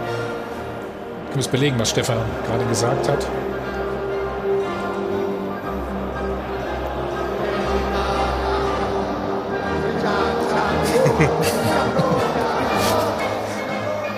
ja, aber das Gut, gegen die willst du dann auch nicht gleich spielen. Jetzt stell dir, das, jetzt. stell dir das doch mal vor, das macht der Thomas Müller. Da, da lachst du dich doch kaputt. Da lachst du dich doch kaputt vor. Also, Das ist- also nicht falsch ernsthaft. verstehen. Was Ja, ich nur weiß, ich meine, weiß, es beeindruckt Ja, ja. mich. Es beeindruckt Ja, mich. Und so präsentieren sie sich auch auf dem Platz. Aber du hast was ganz Richtiges gesagt, Stefan, und auch aus deiner, wie ich finde, aus deiner eigenen Spielerbiografie heraus. Wenn du sagst, wenn du jemanden wie Kimmich hast, jetzt nehmen wir mal dieses böse Wort Leitwolf noch mal in den Mund. So, du hast ja 94 auch plötzlich rechts auf der Schiene, Genau. rechts verteilt und hattest nicht mehr den Impuls. Also gerade in dem Spiel, über das müssen wir ja nicht noch mal reden, aber gerade in, in diesem Spiel mit dem Abgang hast du rechts verteidigen müssen, warst auf der Schiene und warst nicht im Zentrum. Und genau sowas ist dann eben auch mit Kimmich passiert. Und dann frage ich mich aber, wie wir in ein Turnier gehen mit Jogi Löw, wo wir genau wissen, seit zehn Jahren, was wir von Jogi Löw bekommen. Als hätte er sich in den drei Jahren nach Russland, nach Watutinki bis nach Herzogenaurach verändert. Wir haben Löw gehabt, Löw ist Trainer geblieben, wir haben genau den Löw-Fußball bekommen, von dem wir immer gehofft hatten, dass er ihn nochmal verändert. Also ist es doch nicht, der Fehler ist doch nicht bei dem Turnier. Die Fehler sind nicht bei dem Turnier passiert. Der Fehler ist, dass es in den drei Jahren vorher nichts verändert Also drei. Jahren, aber du hast eben zehn Jahre gesagt. Ja, du weißt zehn Jahre lang, was du von Löw bekommst. Genau, und das war und in den drei Jahren gut. davor passiert nichts. Gerade übrigens, äh, wenn man, wenn man sich Mancini anschaut und wie der Italiener gebaut hat oder Southgate. Das hat ja Löw alles nicht gemacht. Diese drei Jahre sind völlig ungenutzt und chaotisch verstrichen seit 2018. Uli, wie weit ist Kimmich denn schon? Ist er der, kann er diese äh, Funktion ausfüllen, die wir gerade gefordert haben? Also nicht nur natürlich spielerisch auf der Man sollte sich jetzt nicht fokussieren auf einen Spieler. Äh, Joshua ist eine absolute äh, Leitfigur, ein, Ja. ein, ein Führungsspieler. Aber da gibt es genug andere auch. Äh, und ich äh, würde das nicht jetzt reduzieren auf die Nationalhymne singen. Deutschland äh, hat äh, der FC Bayern, ich kann nur sagen, wir haben ein halbes Jahr vorher die Champions League gewonnen gegen die besten Mannschaften der Welt. Und da wurde bei der Nationalhymne auch nicht gejodelt, sondern da wurde in aller Ruhe sich konzentriert auf das Spiel. Aber auf dem Platz, da ist jeder für jeden gegangen. Wenn der Mbappé den Ball hatte, dann hat er Kimmich gegen ihn gespielt und der zweite und dritte war drauf. Und das habe ich jetzt äh, hat mir jetzt gefällt. Ich möchte zwei Tore mal ansprechen. Deutschland, Portugal. Ecke von rechts. Groß führt Ja, aus. uns an- Kimmich steht zwei Meter daneben. Genau. Ja. Und im Gegenzug aus der Ecke kriegen wir es 1-0. Wir schießen Ja, gegen und weißt du, Ungarn. wer hinten stand beim, beim, beim äh, Kimmich. Stürmer? Nee, Havertz. Havertz. Havertz. Und Kimmich, Der Kimmich stand aber auch noch da. einzige Stürmer, der Kopfball spielen kann. Ja, der, der steht aber hinten und als der, Verteidiger, Und, und bei, als gegen Absicherung. Ungarn spielen wir nach dem 1-1. Da musst du Ja. einfach mal in Ruhe, mal fünf Minuten Ruhe. Dann Genau. kriegen wir im Gegenzug, nur weil wir keinen rechten Verteidiger da gerade hatten, musste das Sade zum zweiten oder dritten Mal 70 Meter Nee. über den Platz rennen. Weil die, weil die Lücke frei war, weil der Kimmich zu dem Zeitpunkt schon sich ins Mittelfeld begeben, weil er Genau. gemerkt hat, da geht nichts. Aber das war ja eine taktische Anweisung von Löw. Löw hat zwei Dinge gemacht. Du, du, du schießt das 1-1 und holst Kai Havertz direkt vom Platz. Als jemand, der in diesem Moment ja das Momentum hat. Der trifft gerade und du nimmst ihn vom Platz. Und gleichzeitig hat er gesagt, um mehr Druck aufzubauen, doch Kimmich nach innen. Damit musste aber Sané den rechten Schienenspieler geben. Und wie das geht? Der war so kaputt, kurz vor Schluss war doch Sané die Szene, wo er allein auf die Abwehr zulief. Und dann hat er, äh, da musste nur quer spielen, noch fünf Meter lang. Ja, genau. Also der war so kaputt nach dem 17. der Re- äh, Spurt nach hinten, dass er gar nicht mehr in der Lage war, den Ball quer zu Und wir, wir erinnern uns auch dran, Volland kommt rein und spielt auf einmal linker Verteidiger. Ich meine, da das ein ist doch das merkwürdige Ende einer. Du, du hast ja recht mit dem, was du gerade gesagt hast. Vollkommen. Aber das muss ja auch aus der Mannschaft kommen, nach dem 1-1 Ungarn. Erstmal zu sagen, jetzt die Kontrolle haben. Erstmal den Ball und wenn das hintenrum erstmal geht, Ruhe reinbringen. Aber, aber Stefan, wenn das Ganze, weißt du, das muss eine Mannschaft, die geordnet ist, da geht es. Aber da ging es doch ständig drunter und drüber. Verstehst du, die haben ja gar keine Ordnung, nie eine richtige Ordnung gehabt. Ja, der- was der Gosens, der hat einmal überragend gespielt, weil dieser portugiesische Trainer den Namen scheinbar noch nicht gekannt hatte und dem ständig den linken Seite freigegeben hat. Ja? Und in allen anderen Spielen, wo es eng wurde, warst du, hast du von Gosens nicht gesehen, weil er technisch einfach zu schwach ist, wenn es eng wird. Ja? Aber das sehen alle nur der eine oder andere bei Aber uns. muss nicht. das nicht auch ein Stück weit so ein bisschen auch aus der Mannschaft kommen? Ja. Nach dem 1-1 Ungarn mal zu sagen, warte mal, Aber noch, noch ein anderer Punkt. Wenn ich das richtig sehe im modernen Fußball, stehen da Cheftrainer, die sich aber auch während des Spiels und vorher beraten mit einem Co-Trainer, mit einem zweiten Co-Trainer, mit ihrem Analysten und wird sich mal ausgetauscht. Ich meine, der Vialli ist nicht nur als, als, als Buddy äh, bei Mancini, sondern auch, weil er, weil er Fußballahnung hat. Dann frage ich mich, du sagst die Spieler, was machen denn die anderen Assistenten von Löw, was haben die denn da beraten? Mal rein mal eine rhetorische Frage. Also vielleicht ist das auch eine Frage, die man stellen muss. Äh, die wir haben, zum die, Spiel die haben sich was dabei gedacht. Die Gehen haben sich was Spiel dabei gedacht, den England. Havertz rauszunehmen. Die haben sich was dabei gedacht, den, den Volland dahinzustellen. Oder haben sie sich nichts dabei gedacht? gehen wir zum Spiel nach England oder England gegen, gegen Deutschland, die Einwechslungen zum Ende des Spiels sind. Ich glaube, da haben wir alle mit dem Kopf geschüttelt, weil wir es nicht verstanden haben. Das beraten die wahrscheinlich auf der Bank. Aber ich habe genau das Gegenteil beobachtet gegen äh, Portugal. Es war 0-1 zurückgegangen, war ja eine Trinkpause. Hm? Da hat äh, Markus Sorg alles gemacht. Da hat Jogi Löw gar nichts gemacht. Und dann habe ich den portugiesischen Trainer beobachtet, der hat mit seinen Jungs gesprochen und ver- versucht, die. Äh, Eine Wahnsinnsentscheidung das war hat ganz er jetzt merkwürdig, dieses. Ausgeht gegen, gegen äh, Dänemark gemacht. Einer der besten Spieler in England ist der Grealish. Den hat er, lässt er von an, der hat in dem Spiel davor gegen Deutschland die Flanke von links, hat er ja ganz gut gemacht. Da lässt er nicht spielen. Okay, ist ihm zu offensiv, weil er wollte erst mal mit zwei, er hat spielt ja mit zwei Sechsern. Ja. wir haben ja mit gar keinem gespielt, die spielen mit zwei. Dann führen die 1-0, dann bringt er den Grealish. Und dann kommt das, glaube ich, das 2-0 und dann nimmt er ihn wieder raus. Ja, genau. Nach 25 Minuten, da wäre doch bei uns die Hölle los. Und heute habe ich gelesen, Grealish hat gesagt, es ist akze- okay, er ist der Boss. Ja. Und das ist das, das den Mut zu haben. Der ist super populär in England, Grealish. Wenn der reinkommt, steht das Stadion Ja, Kopf. ja, ja. Da gibt Dann es nimmt er ihn nach 25 Minuten runter. Da gibt es noch einen anderen Spieler, Jordan Henderson, der ist Kapitän bei Liverpool. In dem Southgate-System hat er sich auch eingefügt und ist reingekommen, wenn er gebraucht wurde, macht sein erstes Länderspieltor beim 4 zu 0 gegen die Ukraine. Auch solche Spieler ordnen sich ja ein in dieses System und haben aber trotzdem Mitspracherecht. Und das merkst du einfach. Deswegen ja nochmal Trainermannschaften. Das ist einfach der komplette Entgegen Gegenentwurf zu dem, wie Jogi Löw dieses Turnier gecoacht hat.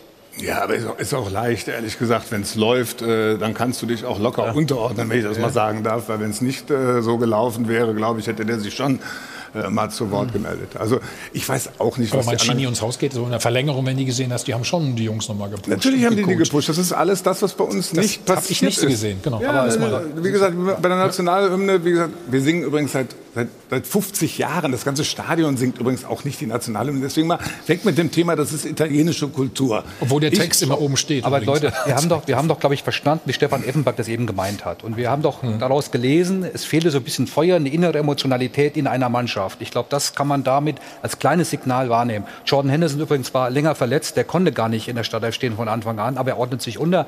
Aber das ein ganz anderer Unterschied zwischen England und Deutschland, Deutschland zum Beispiel ist, dass du in England einen Sancho, einen, einen, einen Foden, einen Rashford draußen lassen kannst und spielst trotzdem erfolgreichen Fußball. Äh, da ist ein Kaliber äh, zurzeit hinten dran bei England. Da legst du dir hier noch die Finger danach.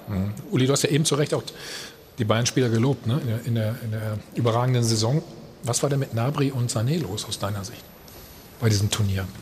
Nabri hat ja sind gar nicht natürlich, die stattgefunden. sind auch, natürlich ne? in München gewohnt, dass sie Stammspieler sind. Dass sie Aber Nabri hat ja immer gespielt und, erstmal, ne? Und ja, aber auch in der Öffentlichkeit hat man zugelassen, dass die immer wieder in Frage gestellt wurden. Und es gibt gewisse Spieler, Mhm. die müssen wissen, ich spiele da und dann spielen sie wie selbstverständlich. Und, und, und auch zum Beispiel Kai Havertz war ja immer so in oder out. Ja, ja. Und das ist für mich ein, ein Superspieler.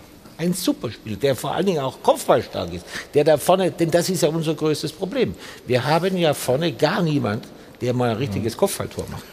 Haver Entschuldigung, aber Havertz ist doch ein super Beispiel. Die Mannschaft von Chelsea war nicht intakt unter dem Trainer Lampard. Havertz hat Anlaufschwierigkeiten gehabt, verstehe ich, Werner auch. Dann kommt ein Tuchel, erkennt etwas und macht's richtig und die gewinnt die Champions League. Das ist ähnlich wie das Flick nach Kovac gemacht hat. Und insofern muss Gut, man auch Pep- sagen, Pep auch da, Havertz, ein Trainerspieler, der wurde besser, als die Mannschaft wieder funktioniert hat, als er am richtigen Platz eingesetzt wurde. Das ist für mich ein, ein super Beispiel, wie man äh, sagen kann, äh, du hast ein super Aufgebot und du kannst als Trainer unglaublich viel schlecht machen. Hat Lambert offensichtlich gemacht und Tuchel macht es gleich richtig. Er hat die Spieler aber auch stark gemacht. Ja. Man hatte gemerkt, dass er den Spielern Vertrauen gegeben hat. Er hat ein paar Wochen gebraucht, bis er seine Idealformation hatte und dann hat er die durchgezogen. Und im Endspiel stand eine Einheit auf Und das ist schwieriger als Nationaltrainer, der die Mannschaft nur ein paar Tage lang hat, wegen Corona noch weniger als in sonstigen Spieljahren. Das muss man auch sagen. Also Ja, aber wenn ich sie schon so wenig habe, dann lasse ich die Mannschaft, die ich im Kopf habe, mindestens die drei, vier, fünf Spiele durchspielen. da bin ich bei Da Ihnen. nehme Ja. ich überhaupt keine Rücksicht auf die Ersatzspieler. Denn das war immer so, Mhm. dass, dass in den ganzen WMs hatten wir immer eine Stammmannschaft und kamen ein oder zwei Spieler dazu. Aber bei uns waren ja vier, fünf und Systemwechsel und vier, fünf Spieler, die immer rein und raus kamen. Da kann keine Einheit entstehen. Gut, wir reden gleich weiter, wollen von dir natürlich auch wissen, Uli. Hansi Flick, wie hat er es überhaupt gemacht? Und was wird er vor allen Dingen jetzt äh, bei der deutschen Fußballnationalmannschaft alles verändern? Für Sie erstmal die Chance auf zwei E-Bikes und 1000 Euro. Wir sind gleich wieder da. Viel Glück. Werbung Anfang. Werbung Ende. Wieder zurück live aus dem Hilton Hotel am Münchner Flughafen, der EM Doppelpass. Heute Abend noch das Finale in Wembley, Italien gegen England. Jo, wir können uns da trotzdem schon mal die Top-Mannschaft dieser Europameisterschaft anschauen. Goldrichtig aufgestellt.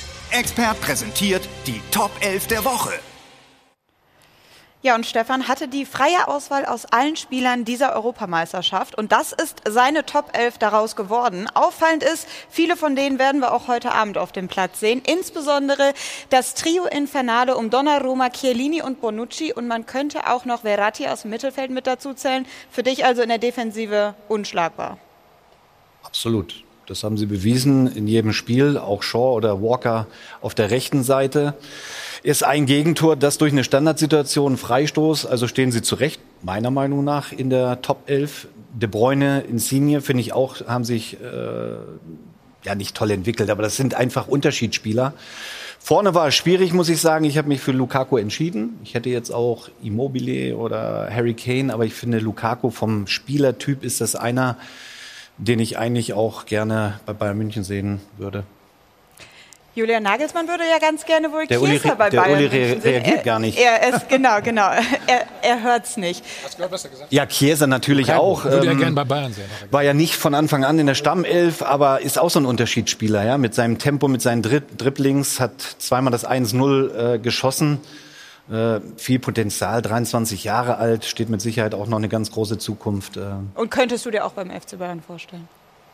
Ich könnt, könnte mir viele vorstellen, die da stehen. Außer vielleicht Chiellini und Bonucci, die in so einem Alter sind, ähm, wo es wahrscheinlich eng wird, aber die halten auch den Laden zusammen. Und, und auch Donnarumma, ja, hat sich toll entwickelt. Also man kann drüber diskutieren, aber das ist jetzt noch meine Elf. Ist einer dabei, den du vor dieser EM nicht unbedingt in deiner Top 11 erwartet hättest? Ja, ich muss sagen, bei Sterling war so Fragezeichen. Jeder weiß, dass er unglaubliches äh, Potenzial hat. Ähm, aber jetzt hat er sie abgerufen. Wirklich. Ja. In jedem Spiel ist, hat sich immer gesteigert, wurde immer besser. Ähm, auch er steht zu Recht da drin. Ja. Den gilt es übrigens auch heute Abend zu stoppen. Ja, da müssen äh, Bonucci und Chiellini auf jeden Fall ähm, auf der Höhe sein. Also ja, da mache ich mir keine Sorgen bei den beiden. Erfahrung genug haben sie auf jeden Fall. Wir hören uns mal an, was die Runde dazu sagt. Das war die Top 11 der Woche. Präsentiert von Expert mit den besten Empfehlungen. So, Lukaku zu Bayern, das wäre doch mal was, ne, Uli? Ja, Nach Lewandowski. Die Frage ist wann, ne? Wann, oder? Ja, aber ne? Lewandowski ist mir schon lieber, muss ich sagen. Und ich hätte auch den Manuel Neuer Den ins Tor noch? gestellt. Ja, ja, ja. Ja, weil der, äh, der andere ist gut, aber Manuel ist besser. Aber vielleicht nicht in dem Turnier. Der Unterschied ist, Aber man einer ja steht den im Manuel Finale. jetzt nicht schuldig äh, Nein, wir reden, aber das ist ja die Mannschaft für die EM. Ne? Also nicht, natürlich ist Manuel Neuer ein Top-Weltklasse-Torwart nach wie vor. Aber er hat es verdient, finde ich. Aber du hast nur Spieler aus drei, Mann, äh, aus drei Nationen da, ne? Richtig? Belgien, Genau. Italien und England, ne? Richtig? Kein Dänen oder kein. Ja, man hätte ja von Dänemark den einen oder anderen schon nehmen können. Ja, vielleicht Dolberg oder So, so sagt ihr zum Beispiel, genau. mit Sicherheit. Aber man hat ja auch die Top-Teams. Du hast Frankreich im Achtelfinale weg, die Holländer weg, die Portugiesen weg, die Deutschen alle im Achtelfinale weg. Dann haben sie es auch nicht verdient, dass sie da drin stehen. Aber muss nicht, muss ein De Bruyne nicht mit dieser Mannschaft, diese goldene Generation der Belgier, dann doch ins Finale kommen, um in um die Top 11 zu kommen, wenn ein Mikkel Damsgaard, glaube ich, mit der jetzt sechs Die haben, Länderspiele die haben ja hat. Pech gehabt, dass sie auf eine bessere Mannschaft getroffen sind. Ne? Ja, aber Mikkel Damsgaard wäre ja auch eine tolle Ja. Geschichte gewesen. Spielt bei Genua, trifft auf die Italiener, macht zwei Zaubertore und schließt ja vor allen Dingen die Lücke, die Eriksen nach seinem Ausscheiden hinter, hinterlassen hat. Also Damsgaard hätte ich für De Bruyne genommen. Kannst du ja machen in deiner Elf. Dann machen wir jetzt mal hiermit weiter. Also nach dem EM-Debakel der deutschen Nationalmannschaft ruhen jetzt alle Hoffnungen auf einem Mann. Hansi Flick soll es richten. Er soll das DFB-Team wieder zurück in die Weltspitze führen. Und das so schnell wie möglich. Am besten schon bis zur WM im nächsten Jahr. Eine Herkulesaufgabe. So schaut's aus. So schaut's aus wird präsentiert von Hylocare. Tägliche Pflege und Schutz vor trockenen Augen. Fußball Deutschland glaubt, was Hansi Flick anfasst, wird zu Gold. Was wirklich Hoffnung macht, er hat es schon einmal getan. Als Flick im Herbst 2019 die Bayern von Kovac übernimmt, ist der Rekordmeister drauf und dran, die Vormachtstellung in der Bundesliga einzubüßen. Der Kader gespalten und ohne Hierarchie, der Trainer isoliert die Dominanz dahin. Dann kommt Flick und ein Dreivierteljahr später gewinnen die gleichen Spieler die Champions League, das Triple und später noch drei Operettentitel dazu. Und der Vater dieser Wunderheilung heißt Hansi Flick. So schaut's aus. Zugegeben, nicht alles, was Flick anfasst, wird sofort zu Gold. Sané ist bei Bayern auch unter Flick noch nicht zu dem Matchwinner gereift, der er sein könnte. Und auch Niklas Süle hat unter Flick noch nicht sein altes Fitnessniveau erreicht. Diese Baustellen wird Flick als Nationaltrainer erst noch erfolgreich abschließen müssen. So schaut's aus. Reicht ein Flick überhaupt, um den DFB wieder in die Weltklasse zu führen? Sind dort nicht zu viele Posten fehlbesetzt oder gar nicht besetzt? Sind die vielen DFB-Krankheiten überhaupt kurierbar von einem Wunderheiler allein? Die Sorge ist groß, dass ein Fisch sich nicht einfach freischwimmen kann, wenn er am Kopf so stinkt wie der DFB. So schaut's aus. Die Hoffnung bleibt lebendig, dass Flick es trotzdem schafft. Noch einmal schafft, eine verpeilte Mannschaft, die die Richtung verloren hat, zurück auf den rechten Weg zu führen. Wie hat er das jetzt eigentlich gemacht? Er wird ja wohl kaum nur die Hand aufgelegt haben. Die Antwort kennt keiner besser als der Mann, der Flick damals zum FC Bayern geholt hat. Uli Hoeneß. Wir bitten um Aufklärung. Was hat Hansi Flick gemacht und kann er es noch einmal schaffen? Wie schaut's aus? So schaut's aus wurde präsentiert von Hylocare. Tägliche Pflege und Schutz vor trockenen Augen. Oder Uli, was hat er so besonders gut gemacht? Zunächst mal muss man sagen, er, er hatte ja zunächst auch mal eine sehr gute Mannschaft, sehr gute Einzelspieler und jetzt muss man ihm attestieren, dass er es geschafft hat, die Mannschaft hinter sich zu bringen. Er hat es geschafft, eine Harmonie innerhalb der Mannschaft herzustellen. Die Stimmung war hervorragend. Die sind füreinander durchs Feuer gegangen. Ich habe vorher erzählt, was los war beim Champions League Finale gegen so große Spieler wie Neymar, wie Mbappé. Da hatten die einen Plan, wie bekämpfen wir das? Ich war ja selbst in Lissabon ein paar Tage mit dabei. Da hast du gespürt, da ist eine super Stimmung, da entspannt, aber konzentriert. Und die da war klar besprochen, wenn der Mbappé zwei Meter weggeht und der erste ist ausgeht, kommt der zweite, der dritte. Und das hat er hingebracht. Es war eine hervorragende Stimmung innerhalb der Mannschaft. Mhm. Paradebeispiel Thomas Müller vielleicht an der Stelle, dass er den wieder so Also richtig eingesetzt Thomas hat ist und- natürlich ein Spieler, der von seinem Selbstvertrauen lebt. Lebt, Thomas, genau. äh, wenn du den in Frage stellst, wird es schwierig. Und das hat er von Anfang an so gemacht, dass er ihm äh, Stärke gegeben hat, Selbstvertrauen äh, geschenkt hat und das hat er ihm gut zurückgezahlt. Stefan, ist ja immer nicht so einfach, ne? bei Bayern München die Balance zu finden als Trainer auch, oder? Nein, Alle wollen natürlich spielen, klar, ja, weißt du. Ja, aber du musst immer so deine zwei, drei oder drei, vier Spieler haben, auf die du dich verlassen kannst, denen du auch das hundertprozentige Vertrauen aussprechen musst. Das war bei Ottmar Hitzfeld damals äh, bei uns auch, mit Oliver Kahn, meine Wenigkeit oder Giovanni Elba. Also das Den hat- Mitspracherecht, was äh, Uli auch schon angedeutet hat, ne? als Ja, Mannschaft mit dem Trainer. Ganz klar. Der Trainer klar. hat auch mit euch relativ häufig gesprochen. Absolut, absolut. Er hat auch zugehört und hat gewisse Dinge dann auch verändert. Und, und das war ja auch unsere große Stärke. Aber er hat uns dann auch vertraut in Phasen.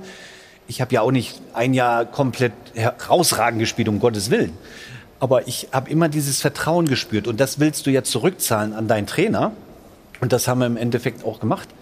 Und ich glaube, dass die Phase mit Thomas Müller ganz entscheidend war, ihn wieder zurückzuholen, ihm das Vertrauen zu geben. Und dann ist er auch Weltklasse. Darüber brauchen wir nicht reden. Deswegen war Bayern München ja in der Zeit auch so erfolgreich. Mhm. Auch dank Thomas Müller. Ist, ist er eher jemand, äh, der auf Erfahrung setzt? Das war unser Eindruck. Oder auch ein Entwickler? Ja, ja, er, er, er lebt schon hier im Hier und Heute. Er hat nicht so sehr vor, den FC Bayern des Jahres 2025 zu kreieren, sondern er wollte ganz kurzfristig Erfolg und darauf hat er gnadenlos hi- hingearbeitet und das ist ihm ja prima gelungen. Hm, Was glaubst du, wie er mit äh, Mats Hummels, Thomas Müller jetzt in der Nationalmannschaft äh, umgehen wird? Ich sehe da überhaupt kein Problem. Äh, wenn, wenn er das wieder schafft, äh, nicht nur die Bayern-Spieler, die da sind, sondern auch die Spieler aus den anderen Vereinen hinter sich zu bringen. Das wird etwas schwieriger werden, weil er die ja nicht jeden Tag dann dabei hat. Aber äh, seine große Stärke ist ähm, Harmonie, ähm, miteinander. Es wird sich zeigen, er hat ja beim FC Bayern wenig Phasen gehabt, wo es richtig schlecht lief, wo man die auf Deutsch gesagt mal in den Arsch muss. Ja, ja. Und ob er das dann auch schafft, das werden wir sehen. Aber er ist doch, vielleicht ist das der Unterschied zum DFB. Also beim FC Bayern hast du eine gestandene Struktur dahinter gehabt. Beim FC Bayern hattest du eine gestandene Hierarchie dahinter gehabt. Also jetzt lassen wir mal die, die Streitigkeiten Trainer, Manager, lassen wir jetzt mal ein bisschen in der Zielgeraden hinten raus. Aber als er das übernommen hat, stand der FC Bayern doch geballt da. Also ein Hansi Flick jetzt beim DFB, in, in dem, was da alles im Umfeld ist, was passiert eigentlich mit Bierhoff, äh, wer macht denn jetzt den Präsidenten, vielleicht sehen wir hier den neuen Präsidenten, was, darüber haben wir beide ja besprochen, dass das eventuell eine Option ist, aber der DFB ist Kraut und Rüben. Und ehrlich gesagt, was soll er denn machen? Wir haben doch der, der Schneider, äh, Sorg, Köpke, äh, Siegenthaler, die sind ja alle noch da. Dann musst du ihm jetzt auch die Köpke Freiheit... nicht mehr. Dankeschön. Da musst du ihm die Freiheit auch geben, Also du zu musst sagen, einen Schnitt machen, Olaf, Pass auf, natürlich musst du, das ist nicht nur Jogi Löw. Das ist einfach Hansi Flick alleine. Ja, ist eine gute Option, eine gute Wahl. Stefan Kunz wäre vielleicht auch eine gewesen. Ja, es geht aber um mehr. Und der Unterschied finde ich nach wie vor, deswegen ist, hinkt dieser Vergleich. Bayern war damals in sich, wie die letzten 20 Jahre, gefestigt. Und ich muss mal kurz mal noch eine Lanze für Nico Kovac sprechen.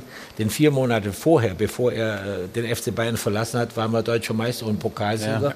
Er hat jetzt in äh, Frankreich mit Monaco eine überragende Saison gespielt. Das ist der einzige Verein, der Paris Saint-Germain in der letzten Saison zweimal geschlagen hat. Aber ich bin eng befreundet mit Nico.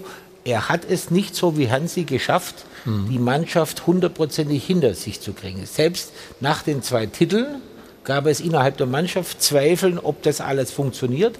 Und diese Zweifel gab es bei Hansi Flick nie. Aber das ist ja ein sehr interessanter Punkt. Auch Joachim Löw hatte mit der Nationalmannschaft eine großartige Zeit. Er hat auch da gewissermaßen eine Ära geprägt und dann ist irgend so eine Reise irgendwann mal, mal, mal zu Ende. Also genau wie Kovac auch seinen Anteil hatte an Erfolgen des FC Bayern, hatte Joachim Löw, das möchte ich nochmal sagen, riesengroßen Erfolg, dass der deutsche Absolut. Fußball lange sehr gut da- dargestanden hat. Deswegen ist es ja so schade, dass er jetzt so einen scheiß Abschied hat.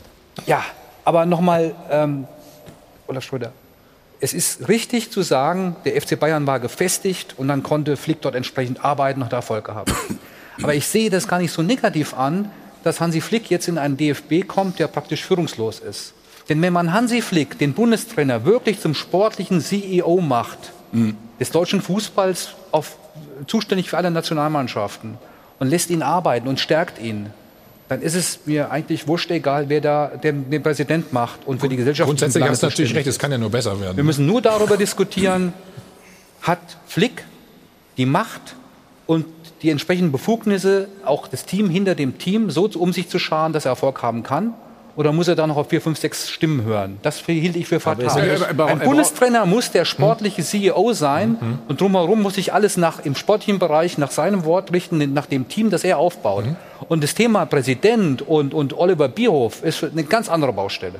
Ja, ich bin da zu, zum großen Teil bei Ihnen, aber ein wichtiger Punkt ist, Leistung und Erfolg entsteht auch durch Reibung. Und da braucht man Gesprächspartner, auch Leute, die mal eine andere Meinung haben. Absolut. Und das fehlt mir da. Und deswegen muss, kann das nur funktionieren, wenn zum Beispiel der Oliver Bierhoff endlich aus dieser Versenkung verschwindet, nicht immer nur alle drei Monate irgendein Interview gibt, sondern sich aktiv mit einschaltet, dass das ganze Projekt läuft. Dass man auf die anderen handelnden Personen im DFB, die ja alles Amateure sind, ja, dass man aus sich auf die nicht bauen kann, das ist so klar wie, wie Fleischbrühe.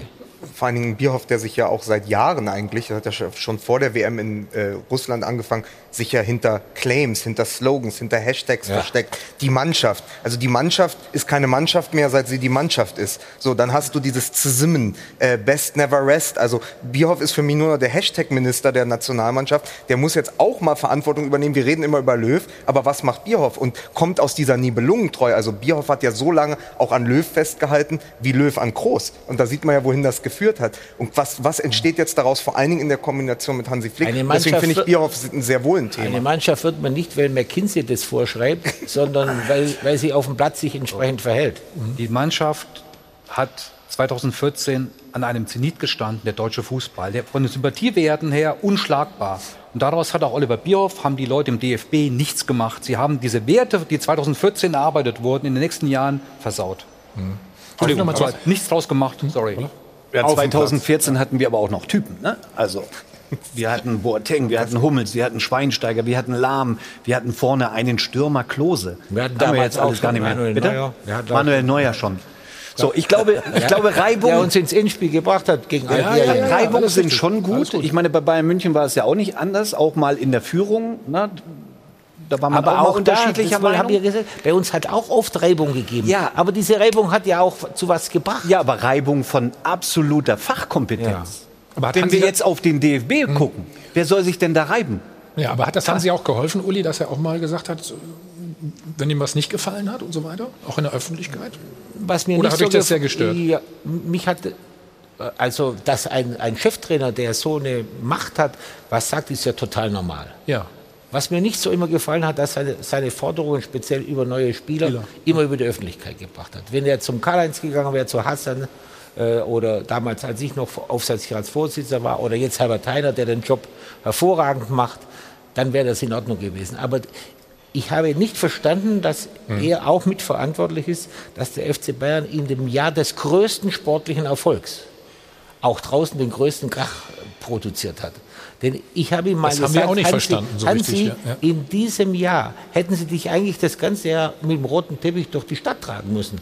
Aber wenn man das Außenbild von Bayern München anschaut, Mhm. war immer nur der Krach da. Und das, das hat er mit verursacht und da, da war ich ihm auch ziemlich böse. Aber dieses konfrontative Moment wäre doch sehr, sehr gut für den DFB in der jetzigen Lage. Also es ist ein Flick eben mit solchen Forderungen Ja, aber da Und hat die er besten gar Spieler keine kann er eh Probleme, sich weil holen. wenn aber- da einer ausfällt, kann er den nächsten holen und da gibt es keine Ablösesumme. Ja, ja, das hab, genau, das, das weiß ich, Herr Hönes. Aber äh, es geht ja trotzdem darum, wenn er sich, also eine offene Konfrontation mit Bierhoff oder auch äh, mit einem Dr. Rainer Koch, wäre ja jetzt gar nicht so schlecht in dieser Situation. Jetzt hat er es ja relativ leicht, weil er ja kaum Widerstand kriegen wird, ja weil er ist ja, Ja. der Messias. Hm. Also wenn er jetzt geschickt ist, kann er viel durchsetzen, aber wenn man der Messias ist, muss man auch Erfolg haben.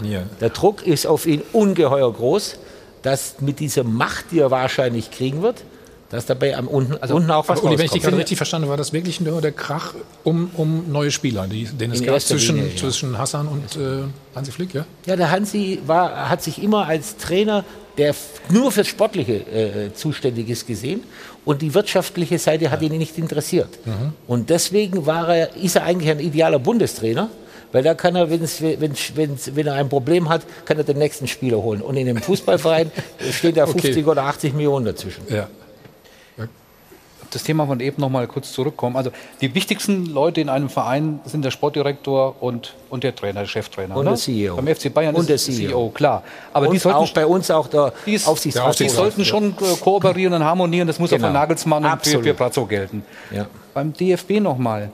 Es hat ja verschiedene Ebenen. Das ist, was ich eben meinte, ist weniger der, der sportliche Bereich, der 2018 dann auch desolat war. Mir geht es darum, dass du 2014, da freust du dich als Marketingmensch, welche enormen Sympathiewerte, wel- welchen We- Gehalt du dort hast. Und da hat der DFB viel zu wenig draus gemacht. Da hat auch Oliver Bierhoff viel zu wenig draus gemacht. Und was danach in der Führungsebene kam, auch gesellschaftspolitisch und als Verbandsvertretung, ist ja desolat. Das ist nach wie vor desolat. Auch das Deshalb- Theater Grindel. und da, alles, alles, was danach gekommen ist, ist sehr, sehr bitter. Und da muss man einfach sagen, äh, das sind verschiedene Ebenen äh, zusammenzufügen. Und ich finde, Hansi Flick ist da der richtige Mann jetzt, dem man sportlich ganz viel Vertrauen schenken muss. Aber damit ist das Bild des DFB noch, längst, noch längst nicht gefestigt. Also das heißt auch natürlich, da müssen noch andere Leute ran. Stefan, in deiner T-Online-Kolumne hast du folgende These aufgestellt. So.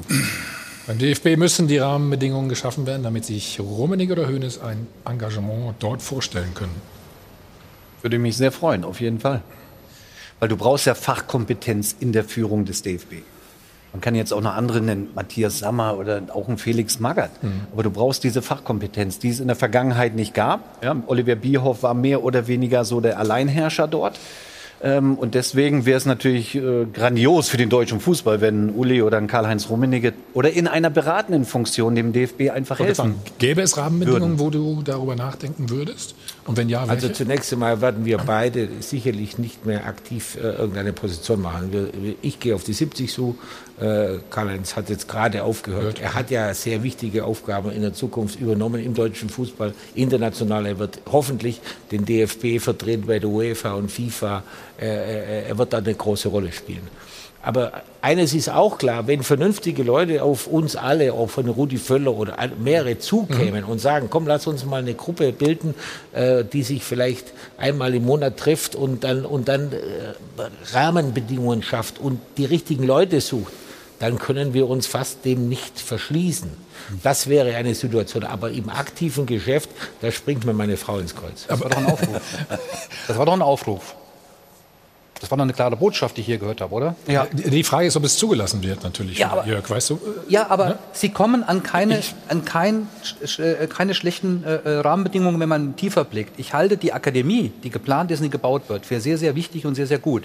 Ich bin auch überzeugt davon, dass wir Ja. dort Personen haben, Frauen und Männer, die hervorragende Arbeit in ihren Fachbereichen leisten. Nur, das beste Unternehmen funktioniert nicht, wenn die Führungskultur schlecht ist. Und Und da müsst ihr was tun. selbst Und da müsst ihr beraten. Und da müsst ihr rein. Ich Und bin fest davon denken, überzeugt, dass die Akademie mit den einzelnen Menschen, die dort arbeiten, ganz, ganz großes Potenzial hat. Das darf Mhm. man nicht vergessen. Beim DFB arbeiten verdammt viele Menschen, die einen guten Job machen können. Nur wenn du sie nicht richtig führst, dann hast du da auch ein Problem. Ich Ja, aber der deutsche, Fußball, ja, der deutsche Fußballbund ist nicht nur die Nationalmannschaft. Ne? Ich finde eine Ausgewogenheit, also was mir zu kurz gekommen ist, weil ich bin im Amateurfußball ehrlich gesagt noch ein bisschen äh, tätig. Also da haben wir Probleme und da wurden wir hängen gelassen. Und das muss man auch ganz ehrlich sagen. Ich bin für eine klare Struktur, vielleicht auch für eine klare Trennung. Der eine kümmert sich hierum, aber die Amateure bitte, bitte nicht vergessen. Also alle Akademien, die wir jetzt bauen und EM-Titel und WM-Titel, der Deutsche Fußballbund ist zu 95 Prozent, ehrlich gesagt, erstmal der Amateurfußball darunter. Und die dürfen wir nicht immer. Ja, das ist so die Rolle von Rainer Koch, kann man jetzt auch darüber diskutieren, machen wir das dann nicht. Aber grundsätzlich bitte kümmert euch wieder um den Fußball in Deutschland im Allgemeinen, nicht nur immer auf die Nationalmannschaft, auch wenn es unser Aushängeschild ist. Also Ich möchte, Sie haben vollkommen recht, das größte Problem der nächsten zwei, drei Jahre ist der Nachwuchsbereich. Es ist durch die Pandemie fast alles weggebrochen. In vielen Vereinen gab es kein Jugendtraining, in vielen Vereinen sind die Jugendlichen ausgetreten als Mitglieder. In vielen Vereinen gibt es keine Ehrenamtlichen mehr, die bereit sind, Jugendliche zu trainieren. Das, da fehlt in der ganzen Diskussion, fehlt mir dieser Aspekt total. Und glaubt's mir eins, die Engländer sind, haben auch aus Krisen jetzt Foden, die ganz jungen Spieler, die sie da haben, ja, Richtig gut. die ja. sind so entstanden. Mount und wie sie, wenn sie alles haben. Und wenn wir nicht begreifen, dass wir Profis und zusammen mit den Amateuren Lösungen finden müssen, wie wir die Jungs wieder zum Kicken bringen. Nicht an der, an der Spielkonsole, sondern auf dem Rasen. dann werden wir in extreme Probleme kriegen. Dass es in ganz Deutschland keinen Mittelstürmer gibt, ist doch ein Armutszeugnis.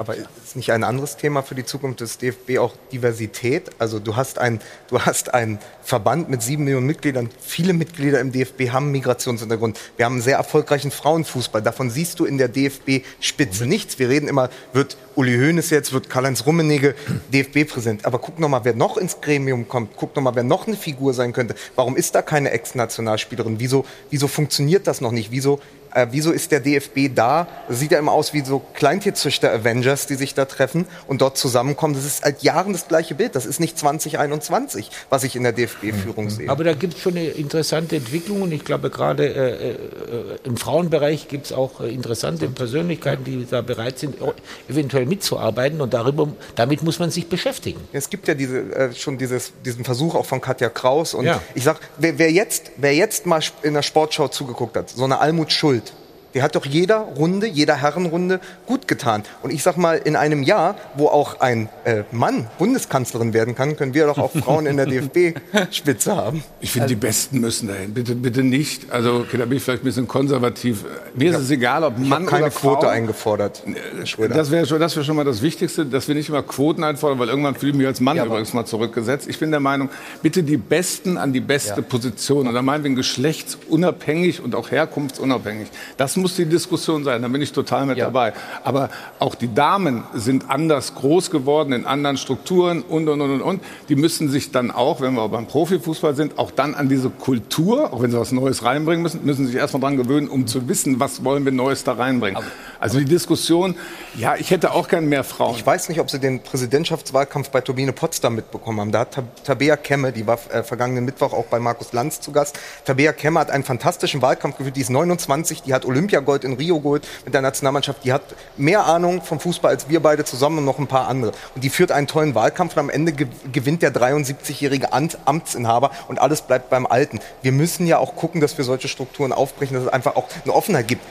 Fernab von jeder Quote. Also Turbine Potsdam ist mir leider wirklich unterm Radar durchgegangen. Da bin Ja. ich gern mit dabei. Übrigens bin ich der Einzige hier in der Runde, der Trainer einer, also bis letzte Saison einer Frauenmannschaft war vom FFC Wacker München. Ja, also insofern, ich mag den Frauenfußball, aber ich kann es auch unterscheiden und differenzieren. Bitte eine klare Struktur. Ein Hansi Flick alleine, ich glaube auch, dass er ein gutes Momentum haben wird. Aber es wird nicht alleine reichen. Ich brauche jetzt auch Oliver Bierhoff oder Oliver Bierhoff alternativ. Und ein Ganze gescheines Präsidium im DFB, das, Ja. das die Zukunft richtig plant. Richtig, aber das wird auch kommen, weil der DFB gar keine andere Chance hat. Der ist nur verdammt langsam. Ein großes, modernes Unternehmen, ein großer Sportverband und damit auch die Sponsoren eines DFB haben gar keine andere Wahl, als sich divers aufzustellen, als moderne Führungskultur zu entwickeln und auch die Vielfalt in der Gesellschaft zu berücksichtigen. Sonst sind sie nicht mehr relevant. Das wird so kommen und deshalb ist es ganz dringend geraten, auch gerade viele positive Aspekte dieser, dieser Gruppe um Katja Kraus aufzunehmen. Und da geht es eben nicht nur um Frauen im Fußball, da geht es um die Ideen äh, für den Fußball, die manch anderer dieser Gesellschaft, die den DFB zuletzt geprägt hat, auf die er überhaupt nicht kommt. Ja, steil, ja das ist, das ist eine Was gute ist denn deine Meinung dazu? Mario. Ja, ich, ich, ich, ich bin da ein bisschen bei, bei Olaf. Ich glaube, dass man wirklich die Position mit den besten? Menschen besetzen soll, die auch von dem Sport kommen. Nochmal, ob da jetzt zehn Frauen mehr drin sind, das interessiert mich gar nicht. Ich glaube, in erster Linie ist es mal wichtig, dass wir nicht wieder hingehen nach, diesem, nach dieser verkorksten EM und zu sagen, nächstes Jahr müssen wir Weltmeister werden. Wir sollten mal wieder den Aufbau mal langsam, der Hansi wird genug äh, Druck kriegen, äh, hat natürlich gute Voraussetzungen mit dieser verkorksten EM. Aber wir müssen mal wieder davon wegkommen, dass wir die Allergrößten, die Allerbesten sind. Nach dem Portugal-Spiel waren wir die Europameister. So, dann nach Genau. dem Ungarn-Spiel waren wir wieder die, die, die, die, die Loser der Die Nation. Kreismeister? Ja. Wir müssen einfach, ich glaube, dass es für uns im deutschen Fußball wichtig ist, dass wir mal Repräsentanten auch oben in die Spitze reinkriegen, nicht Selbstdarsteller. Uli ist das beste Beispiel. Wer hat denn den FC Bayern über 30 Jahre lang geprägt? So.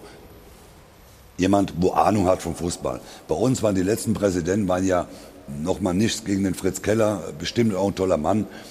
aber dann kannst du auf die Menschheit nicht loslassen. Da kann ja nicht mit einem äh, Schülerrucksack äh, durch die Welt reisen und rumfliegen. Ja, aber dem hat man auch keine Chance gegeben. Hat man auch. Aber mhm. das war ja mit dem Vorgänger nicht anders, der Uli. Der, der Grindel haben sie da hingesetzt, äh, der hat zu allem Ja und Arm gesagt, den haben sie ja selbst noch an der, äh, an der Leine rumgeführt. Aber für mich ist es einfach mal wichtig, dass wir sagen, unser Ziel muss sein 2024. Da brauchen wir wieder eine schlagkräftige Truppe. Da brauchen wir eine richtig gute Mannschaft. Da muss der Nachwuchs richtig gefordert werden und nicht nächstes Jahr wir müssen wieder ins Halbfinale oder Weltmeister werden. Mario, Davon deswegen, müssen wir mal langsam wegkommen. Deswegen besprechen wir gleich, wer muss vielleicht doch noch zurücktreten und wer muss neu dazukommen. Und den Umbruch beim FC Bayern, den haben wir noch als Thema. Nochmal die Chance für Sie, zwei E-Bikes und 1000 Euro zu gewinnen. Viel Glück. Werbung Anfang. Werbung Ende.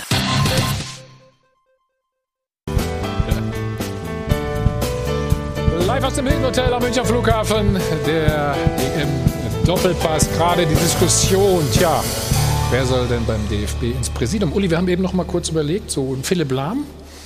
Den könnten wir uns auch gut vorstellen. Ganz interessanter Name. Erstens äh, äh, hat er Hirn. Zweitens ist er eine gute Persönlichkeit. Drittens arbeitet er seit, glaube ich, zwei Jahren jetzt beim DFB. Er kennt also relativ viele Internas. Das wäre zum Beispiel ein Mann, der zumindest mal aus meiner Sicht mindestens ins Präsidium gehörte. Und dann hätten wir mal eine Kompetenz da drin. Das ist auf jeden Fall ein Name, der hochinteressant ist. So, und dahinter dann ihr als Berater, ne? Na, aber Vielleicht. Wenn, er, wenn, er uns, könnte man zusammen- wenn er uns als Berater braucht, ist okay. Wenn nicht, dann schafft es vielleicht auch alleine. So, dann haben wir das Problem auch schon mal gelöst für den DFB. Ne? Ich hoffe, Sie haben gut zugehört. Und jetzt kommen wir erstmal zur Frage der Woche. Wir, äh, Jana, was haben wir noch mal gefragt? Nämlich wer? Wer sollte nicht, Nicht mehr, mehr mit dabei. Ja, sein? Ja, sowas. So, sorry, ja. aber nicht im Präsidium, sondern im Kader der deutschen Nationalmannschaft. Und wenn es nach den Usern geht, dann trifft es am eh- ehesten Ilkay Gündogan. Nicht betroffen sind Thomas Müller und Manuel Neuer, also auf die können wir weiterhin nicht verzichten. Wir müssen aber vielleicht zwingend auf niemanden verzichten, denn richtig eingesetzt können Müller oder Gündogan der Mannschaft absolut weiterhelfen. Ich bin sicher, dass Flick so clever sein wird, die Stärken der Spieler zu nutzen.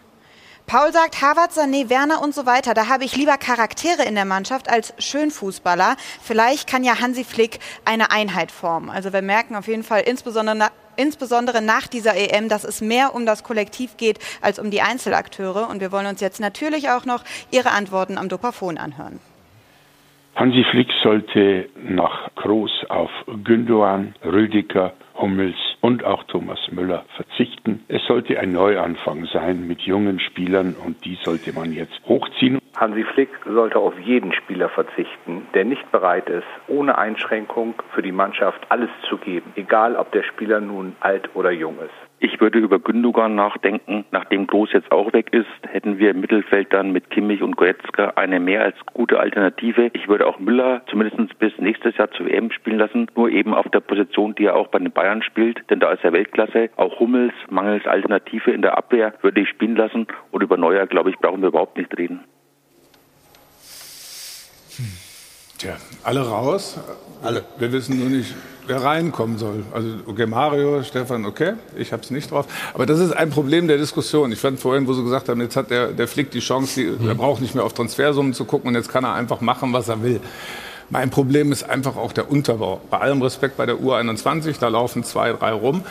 Wir haben aber auch in der Liga das Problem, wir müssen erstmal wieder Spieler, deutsche Nationalspieler im Prinzip Stammplätze geben, damit die überhaupt über Spielpraxis, am besten noch im internationalen Bereich, dann der Nationalmannschaft wieder helfen können. Wir haben vor, ich glaube vor 15 Jahren, vielleicht sind es auch 20, weiß ich, über Energie Cottbus. Was haben wir hier gesessen und haben geschmunzelt und gelacht? Da war kein einziger deutscher äh, Spieler mit dabei. Das ist mittlerweile den FC Bayern ein bisschen rausgeklammert, ist das fast schon Usus, dass, dass die deutschen Spieler, die möglichen Nachwuchsspieler, in der Unterzahl sind. Und sie bekommen nicht die Chance. Der Druck ist groß, du brauchst die sportlichen Erfolge, du brauchst den schnellen Erfolg.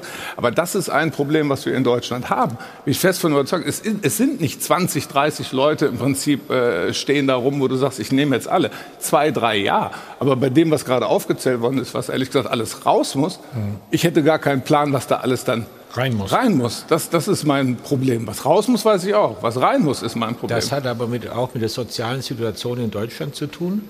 Deutschland ist ja das Ja, ja. Land der Glückseligkeit.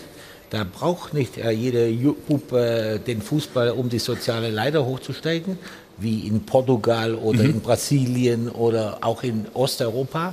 Äh, Das, damit haben wir schon zu kämpfen, dass äh, für Jungs es äh, nicht unbedingt das höchste erstrebenswerte Ziel ist, durch harte Arbeit sich em- emporzudienen. Da macht es der Engländer aber besser dann.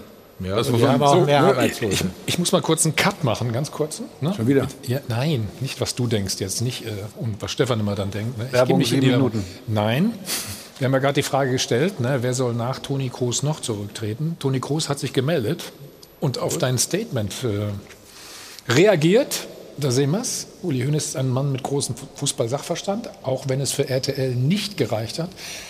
Wenig Interesse für Polemik, mit sich komplett im Reinen, ähnlich wie sein Greenkeeper. Lothar. ja, Lothar, den hast du damals gesagt, der wird nicht mal Greenkeeper. Mit dem habe ich ja prima Verhältnisse in der Zwischenzeit. Ja, haben wir alle, glaube ich. Und was, was sagst du dazu? Wir leben in einer Demokratie. Jeder kann sagen, was er will. Aber das ist doch der Frontalangriff, den man sich im, beim Turnier immer von ihm gewünscht hätte, oder? Du Ich finde find erstmal cool, dass Toni Kroos den Doppelpass guckt. Also da bin ich jetzt, da lehne ich mich jetzt zurück. Das haben wir jetzt geschafft. Das ist doch was Schade, dass er nicht angerufen hat. An der Stelle. Das ist auch schade, aber auf der anderen Seite, ja, das ist der Frontalangriff. Haben wir vorhin drüber gesprochen. Ist absolut korrekt.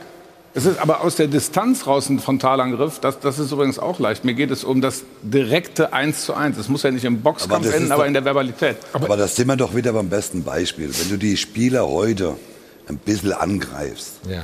da haben die doch, die, die, die, die wehren sich über die sozialen Medien, verstehst? Geh doch hin, rufen an, der wird doch die Telefonnummer noch haben. Ruf ihn doch an, was hast du? Aber dann, dann teilen sie das über die sozialen Medien mit. Du darfst ja die Spieler heute nicht mehr so richtig anfassen.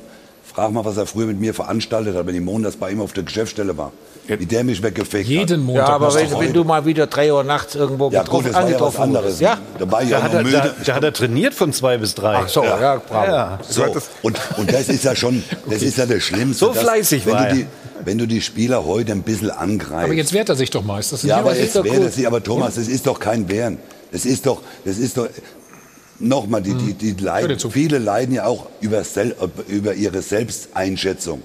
Ja, die meinen ja, nochmal, Toni hat ganz, ganz viel geleistet. Es steht außer Hab ich ja Frage. in keinen Zweifel Genau, gestellt. genau. Aber man muss doch auch irgendwann mal erkennen, und das hat er ja jetzt wahrscheinlich nach diesem Turnier erkannt, dass es vielleicht international für ganz nach oben nicht mehr reicht. Er hat ja nicht umsonst zwölf Jahre jetzt bei Real Madrid gespielt und viele Titel gewonnen. Das stellt ihm ja auch keiner oder unterstellt ihm ja auch keiner. Uli hat ja gar nichts Schlimmes gesagt. Nur die Zeit Und dann lass- ist halt auch ist jetzt doch- mal vorbei. Da lass uns auch kein großes Fass mehr aufmachen. Also du hast Nein, gesagt, die beiden können ja miteinander telefonieren. Ja, und dann wer auszahlt, muss auch einstellen. Das tue aber ich. wir, Genau. aber wir, das ist so wohlfall. Wir, natürlich urteilen wir darüber und natürlich hauen wir jetzt in Bausch und Bogen alle Spieler raus. Aber ich sehe das überhaupt nicht. Ich, seh- also das, jeder steht jetzt zur Disposition, meinetwegen. Aber das ist doch auch eine Frage, wie Hansi Flick damit umgeht, weil die Spieler haben es ja auch gezeigt und Italien hat es vor allen Dingen gezeigt. Es gibt nicht, das alte, der alte Spruch von Otto Rehage, es gibt keine alten und jungen Spieler, es gibt nur gute Aber und das schlechte. kostet jetzt. Ja, natürlich. Aber, Genau, aber Otto, Otto hat es immer gesagt. Das heißt, du musst doch offen bleiben, auch in dieser Mannschaft. Dankeschön. Zahl schön ein, dann können wir. Hast du gar kein Geld dabei? Ah, jetzt hängt man links hier. Können wir uns mal um nicht die sein. Bayern kümmern. Am Mittwoch hat nämlich äh, Julian Nagelsmann offiziell seinen neuen Job angetreten mit einer Ablöse von mindestens 15, womöglich mehr als 20 Millionen Euro. Der teuerste Trainer der Welt. Und ein Fünfjahresvertrag, also sehr großer Vertrauensvorschuss. Und äh, eins fordert man von ihm natürlich, möglichst schnell erfolgreich sein.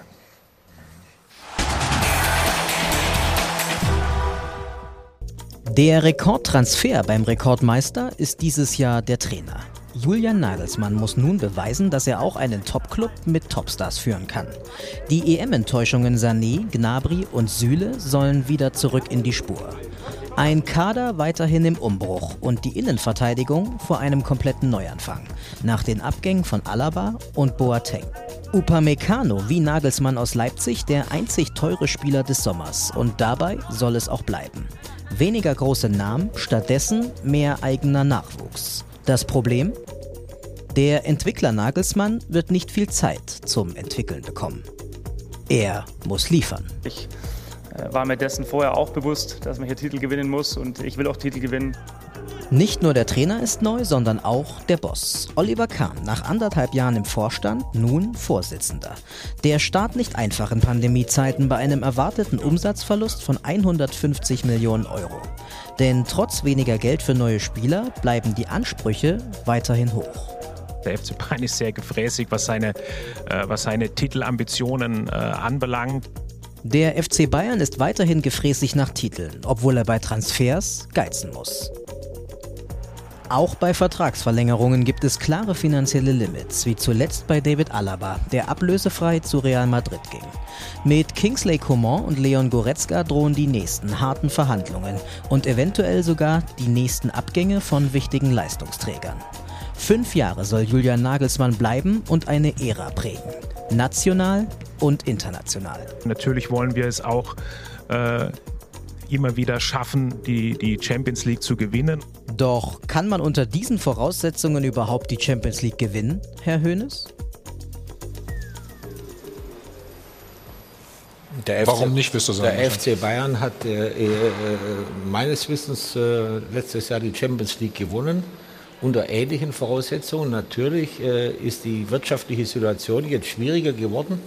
Um ehrlich zu sein, hatte ich auch gedacht, dass jetzt in diesem Jahr die großen Transfers äh, der, Gro der, der Konkurrenz etwas nachlassen. Aber wenn ich jetzt so höre, was Paris gerade an Geld ausgibt, da wird mir Angst und Bange. Und wenn das stimmt, dass Chelsea jetzt auch noch Haaland will, äh, nachdem sie schon mal äh, zugeschlagen haben. Was war die Summe da, Uli, die genannt wurde? Habe 170 ich gelesen, oder? 175. Ob das stimmt, weiß man ja nicht.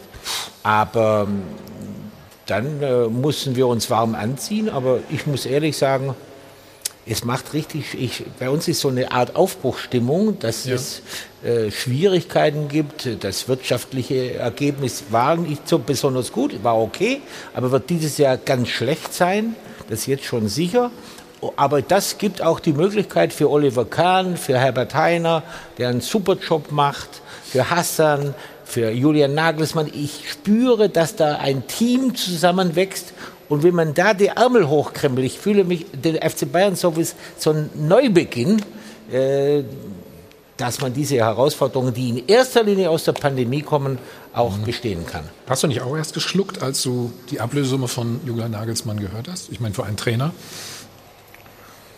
Naja, sie ist ja nicht ganz so wie da in den Medien dargestellt. Es wird ja auch ein Kickback vom DFB noch geben, sodass das sich dann alles äh, in erträgliche Rahmen äh, äh, Ach so, das wird verrechnet so ein bisschen. Das, ah. Plus, Minus gibt auch eine Summe. Also 25 Millionen zahlt der FC Bayern bestimmt nicht am Ende. Ja, da könnt ihr euch versichert sein. Okay. Ja, es, wird, es wird ja ein bisschen was gewesen sein. Ne? Also ich finde erstmal äh, Respekt, dass wenn das Ergebnis dieses Jahr nicht so ist, wie man das erwartet, und das kann man nicht in Wirtschaftsunternehmen, und der FC Bayern ist, ich glaube, da sind wir uns einig, ist ein Wirtschaftsunternehmen. Und bevor wir hier Verhältnisse wie Real Madrid und Barcelona bekommen, wo wir Trainingsgelände verkaufen, verleihen, wieder zurückkaufen. Auf der anderen Seite, Herr Hoeneß, ich glaube, Sie sind durch die zwei Verpflichtungen schon noch stand jetzt gerade in den Top 5 äh, von den großen Clubs in äh, Europa, die äh, zweistellige Millionenbeträge in die Hand genommen haben. Also sie haben was getan, was ich, was ich ja gut finde. Führend in Deutschland ist zurzeit, äh, glaube ich, Leipzig. Mit über 90 Millionen, was man, äh, was man investiert hat. Also es Sie passiert haben aber was. auch wichtige Spieler verloren. Sie haben auch viel eingenommen dafür, ne? glaube ich. Ne? Das hält sich. Ja, aber ein Polster schadet übrigens auch nicht. Also das, das muss man kalkulieren, das Risiko. Alles, was man einnimmt, in Anführungsstrichen sofort wieder auf die Ausgabenliste zu tun. Ja, also ich bin gespannt. Ich glaube immer noch, dass es für den FC Bayern auch in der nächsten Saison äh, mit Sicherheit nicht um den Abstieg geht, sondern man wird vorne äh, mit dabei sein. Ja, äh, vielleicht haben sie alles richtig gemacht. Also ich muss ehrlich sagen, was ich so bisher von Julian gesehen habe in den Medien, ich habe mich auch mal mit ihm unter vier Augen unterhalten, da habe ich das Gefühl, dass das äh, richtig gut kommen kann. Da ist so eine Aufbruchstimmung. Der hat auch für die wirtschaftlichen äh, Hintergründe des FC Bayern absolutes Verständnis. Hat ja jeder gedacht, der will jetzt 50 Spieler. Nein, er schaut sich das erstmal an. Das hat mir sehr, sehr gut gefallen. Aber verdammt zum Erfolg. Na, bei Bayern München für Sind den doch alle. zweiten. Also das wäre ja was Neues, Ja, ihr, jetzt- na, ihr habt aber schon, das wissen wir ja auch, schon einen anderen Anspruch, ist ja klar. Also für den zweiten Platz kriegt man keinen Applaus bei Bayern München. Das ist ja logisch, da ist ein bisschen Druck drauf. Ich finde schon sportlich mit den Abgängen Alaba und auch äh, Boateng, Martinez als Backup, finde ich schon, dass es ein herber Verlust Aber wir haben ist. einen Neuzugang, Hernandez. Neuzugang. Weil der jetzt spielt. Aber der fehlt doch jetzt auch wieder. Und Upamecano das sind ist ja auch da. Wochen. Das ist ja eine kleine Meniskus. Aber, weißt, aber kannst du ja nicht fest mit kalkulieren, ob der, ob der mit der verletzten Historie. Eine das- Meniskusoperation. Ja, gut. Das ist gar nichts mehr heute. Ach, okay. Das war früher wie Ja, eine aber- Zerrung. Aber ist nicht, aber ist nicht Die haben wir uns früher selbst vom Spiel Ja, gemacht. genau. Meniskus- aber ist es Verletzung. Entscheidend, weil du zu diesem diese Verdammtsein zum Erfolg beim FC Bayern München. Was aber Nicht gut das- ist, ne? Ja, ich finde Also, das ja natürlich. das Das, ist ja auch klar auch bei dem Verein. Das ist, da reden wir wieder über Ja. Mir Samir und Vereins Genau, DNA und genau. das ist ja auch alles wunderbar. Aber ist nicht das Entscheidende dann gar nicht diese 25 Millionen Ablöse, die es angeblich gibt, sondern der Fünfjahresvertrag, also diese Vorschusslorbeeren. Das hat es ja in der Geschichte des FC Bayern noch nie gegeben, dass jemand direkt mit einem Fünfjahresvertrag ausgestattet Ja, wir wird. hatten ja auch mit dem Hansi Flick vor, so eine neue Ära äh, zu beginnen, weil wir hatten mal Lust, wieder was Neues zu entwickeln. Es ist jetzt dann dieser, dieser Abgang von, von Jogi Löw bei der Nationalmannschaft dazwischen gekommen. Dadurch äh, hat sich das ergeben für den Hansi Flick.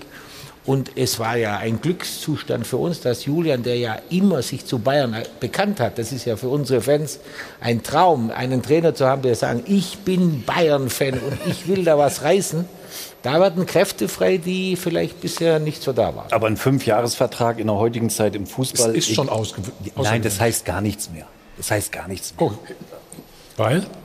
Ja, es gibt ja mittlerweile Paragraphen im Vertrag, den kannst du nach Die zwei Jahren da oder drei oder genau. Bei den Spielern ja auch. Also ich würde das jetzt nicht so herausstellen, oh, hat einen Fünfjahresvertrag, das heißt nicht, dass er auch Aber es fünf ist Jahre- ein Bekenntnis. Kann ja auch sieben. Es ist ein Bekenntnis, kann ja auch sieben oder acht da sein, keine Frage. Aber im Fußball, ich hätte mir auch gewünscht, dass eine Ära geschrieben wird hier bei Bayern München mit Hansi Flick, wirklich. Ja. Und Das das wäre auch auch richtig gut ausgegangen, aber auch da sieht man, dass das nichts heißt. Die letzten wir- beiden Trainer waren keine Gut, aber der wir, wollte- sind uns, wir sind uns doch aber auch Ja. äh, im, im, im Klaren, dass wenn die Lösung Hansi Flick, DFB und Julian Nagelsmann zurück, wenn das nicht funktioniert hätte mit Julian, gehe ich mal von aus, hätte man ja Hansi Flick auch nicht gehen lassen. Richtig. So. Habe ich schon immer gesagt.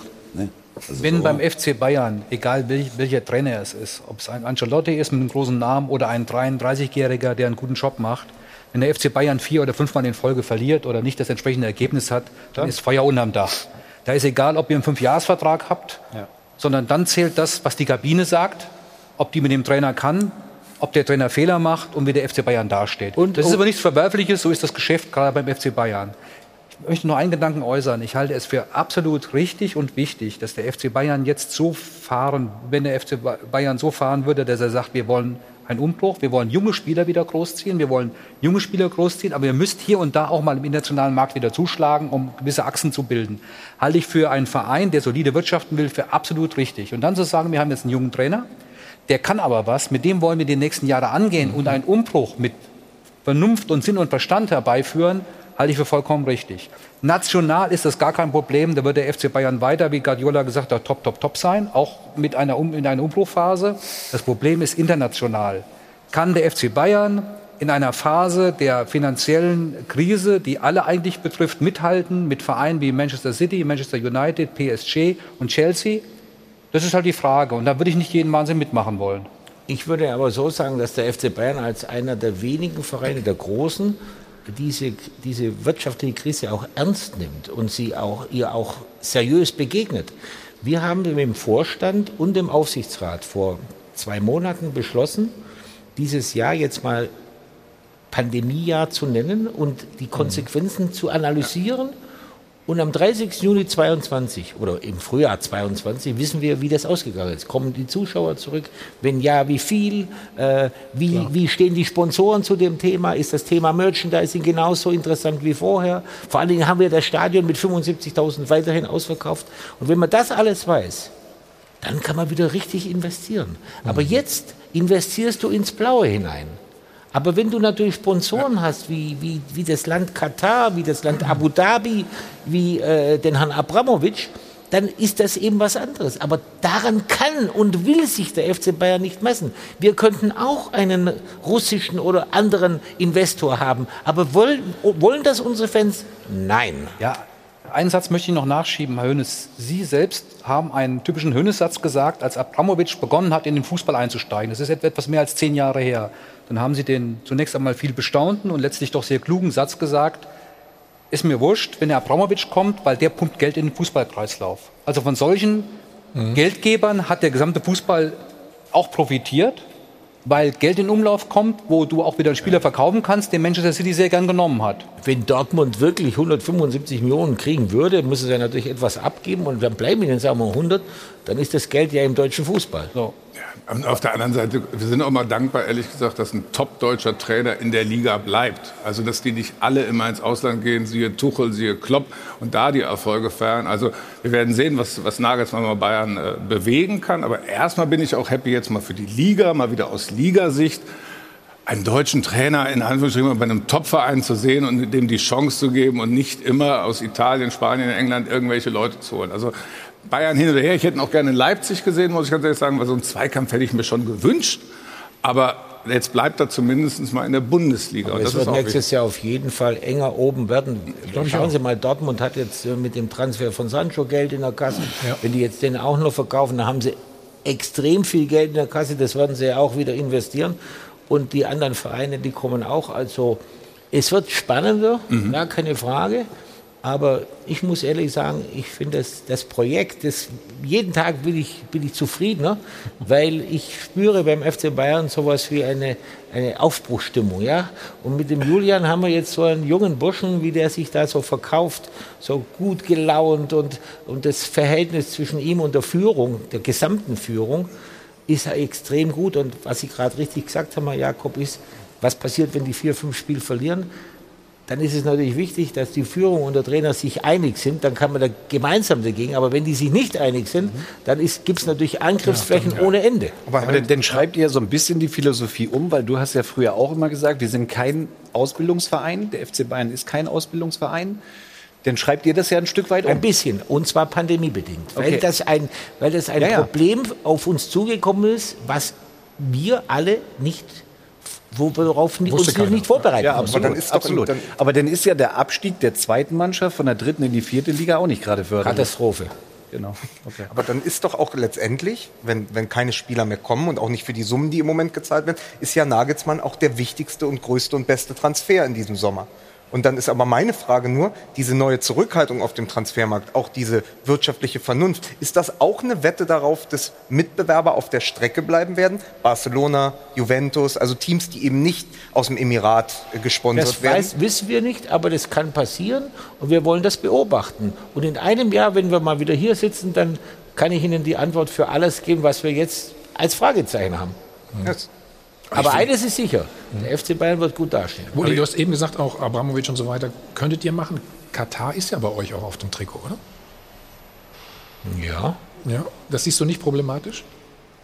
Dann? Ja, ich muss jetzt Weil da du's auch mal diese Scheinheiligkeit beenden, Ja, die da in bitte, unserer gerne. Gesellschaft ist. Katar ist beteiligt an zwei riesen deutschen Firmen. VW, Deutsche Bank. Da sind Hunderttausende von Arbeitsplätzen abhängig. Wenn wir irgendwann wieder Gas brauchen, dann sind wir froh, wenn die uns liefern.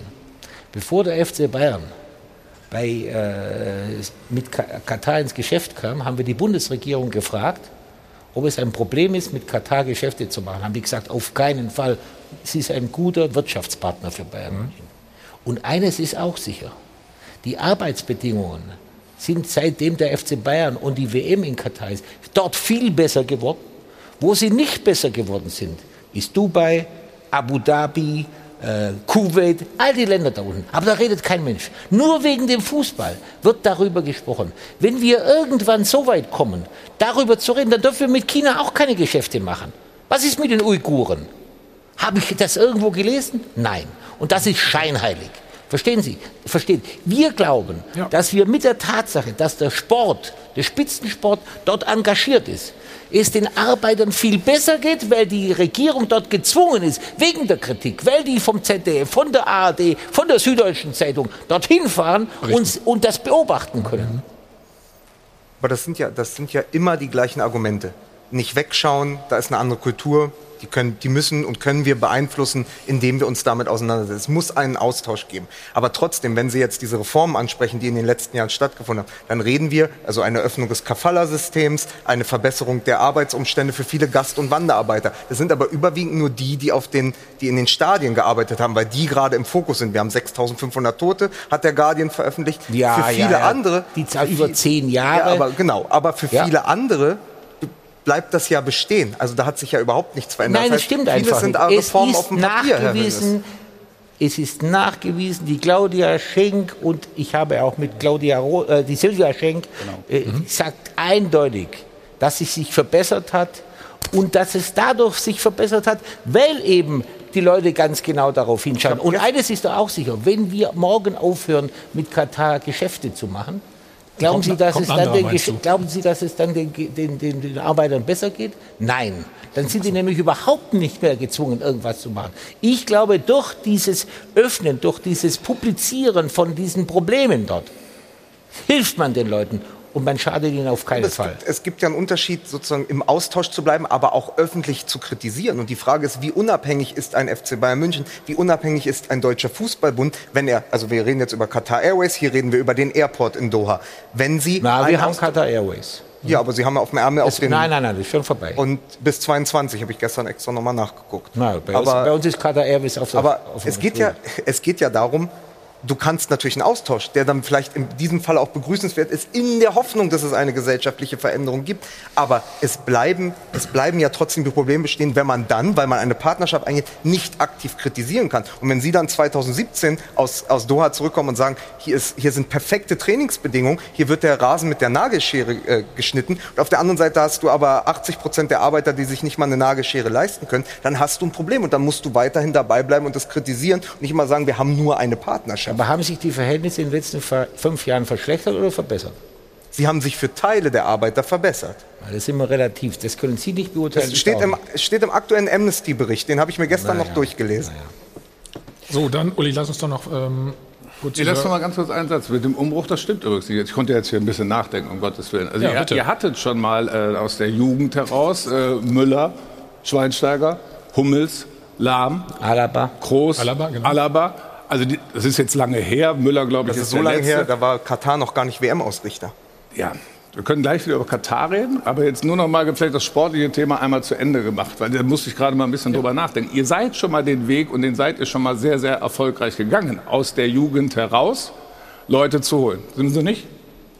Natürlich. Doch, mach mal. das war, das war ein sehr erfolgreicher Mach mal Weg. fertig. Weil das immer Spieler waren, die dem FC Bayern natürlich sehr verbunden waren, wenn du aus, mit den eigenen Wurzeln hier geboren bist. B- Bis auf Toni Groß, ich glaube, der kommt aus Rostock. Nee, nee, der, Das war, der kam mit 17. Das, das fordert übrigens Olli Kahn auch vom, vom neuen Trainer. Das hören wir uns so mal an. Wir erwarten von ihm äh, auch, dass er, und das hat er ja auch in der Vergangenheit gezeigt, dass er das, dass er auch das kann, dass er immer wieder äh, jüngere Spieler entwickelt, dass er auch mal Spieler nach vorne bringt, die wir vielleicht so gar nicht ähm, auf dem auf dem Schirm gehabt haben. Der Campus wird für für uns in der Zukunft ein ganz ganz wichtiger Faktor sein, eben da Spieler zu entwickeln, die uns helfen können. Ja, das ist genau das, was wir angesprochen haben, ne? dass man wieder dahin zurückkommt, eben Spieler aus dem eigenen Bereich auch mal nach oben ziehen. Man muss sie aber auch spielen lassen, äh, spielen lassen, Uli. Ne? Das war ja auch immer nicht so einfach ne? für die jungen Spieler, gerade die in der zweiten das Mannschaft wird, das gespielt wird immer ein Spagat sein. Der, Erfolgsdruck wird bleiben und äh, ob, ob ein Junge das immer schafft, das Schafft werden wir sehen. Ich meine, wir werden jetzt keine Jugendnationalmannschaft aus dem FC Bayern machen, aber wenn du statt vier neue Spieler nur ein, zwei holst, gibt es wieder Platz für junge Spieler, weil, weil da ist man dann einfach, wenn einer verletzt ist oder wenn einer außer Form ist, gezwungen, mal den Jungen spielen zu lassen. Aber wenn du auf der Bank nur äh, Nationalspieler Spieler hast. dann spielt natürlich immer erst der Nationalspieler. Was mit Süle Goretzka, Coman? Ja, die Vertraglich Verträge- gesehen? Ja, aber da ist man im Gespräch. Das sind, wie ich höre, schwierige Gespräche, aber die werden mit aller Sorgfalt geführt und dann schauen wir, was rauskommt. Kann man immer so hart bleiben wie im Fall Alaba? Oder wollt ihr das? Wir müssen das, weil wir, weil wir diese, diese Situation konsequent durchziehen müssen. So wie wir das jetzt im Moment erleben, so fing es mal bei Barcelona an. Da hat man alles orientiert, was verdient der Messi und dann muss das eben angepasst werden und das Ergebnis ist bekannt, 1,3 Milliarden Schulden.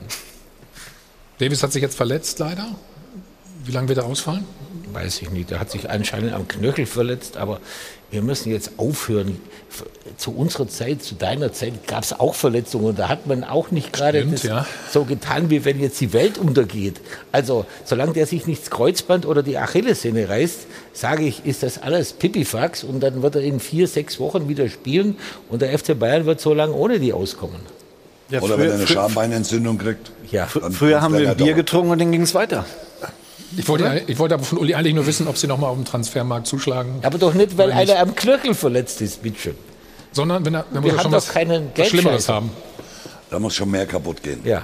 Aber die Diskussion wird doch kommen. Also genau, dann verliert Nagelsmann fünf Spiele am Stück. Weiß man nicht, ob das Ja, aber passiert. glauben Sie, aber, die verliert, er, die verliert er nicht, wenn wir noch ein, zwei Spieler kaufen? Das ist doch alles Blödsinn. Diese Transferdiskussion, die, die die, Diskussion geht dermaßen auf den Sack. ich verstehe- ja, ich Wenn das verstehe alles das. von euch allen draußen immer angestachelt wird, wenn ihr das ein schönes Thema habt, damit ihr nichts arbeiten müsst, dann könnt ihr das drüber schreiben. euch- aber also das Entscheidende ist, was So. die auf dem Platz Ja, ja, machen. Da ist er wieder, der Jetzt Uli. er. Ja, ist doch so. Diese, diese, das heißt- da gibt es eine Transfermarkt.de und dies und diese Summen, die sind so zusammengeschustert, weil die Leute immer mit den Beratern reden und damit die ihnen eine Information geben, dann. Ich komme ja aus Wahnsinn. Berlin, Herr Hönes. Mir ist ja der FC Bayern im Zweifel herrlich egal. Aber die Münchner Medienlandschaft, die möchte ich sehen, wie Ja. die darauf reagiert. Ja. Und die Fans des FC Bayern, die sagen, warum habt ihr nicht Denzel Dumfries geholt? Warum spielt da nur Omar Richards, von dem wir noch nie was gehört Weil haben? das unsere Fans überhaupt nicht interessiert, wenn wir trotzdem deutscher Meister sind. Es wird doch seit fünf Jahren wird schon drüber diskutiert, warum man kein Backup kauft für Lewandowski. Ja. Und ich kann mir Also übrigens auch nicht Jahre vorstellen, dass Bayern gemacht, München halt irgendwann nie mal fünf verletzt ist. Spiele am Stück verliert. Genau. Kann Das auch nicht glaub Kann ich mir derzeit auch nicht vorstellen. Gut, dann äh, schlage ich jetzt mal vor, dass ähm, Jana mal wieder das Wort ergreift. Die Szene der Woche wird Ihnen präsentiert von LEDVANCE. Smartes Licht für zu Hause. Wir schauen nicht auf die Münchner Medienlandschaft, aber aufs Münchner Ländle, nämlich genau an die Selbener Straße. Dort hat nämlich Julian Nagelsmann mit seiner Arbeit begonnen. Also er hat schon die erste Einheit mit der Mannschaft absolviert und auf ihn kommt eine Menge Arbeit zu. Oliver Kahn hat ja bei seiner Vorstellung gesagt, wir können mit Julian eine Ära prägen. Uli Hoeneß hat eben mehrfach das Wort Aufbruchsstimmung in den Mund genommen. Das bedeutet aber gegebenenfalls auch die ein oder andere Veränderung.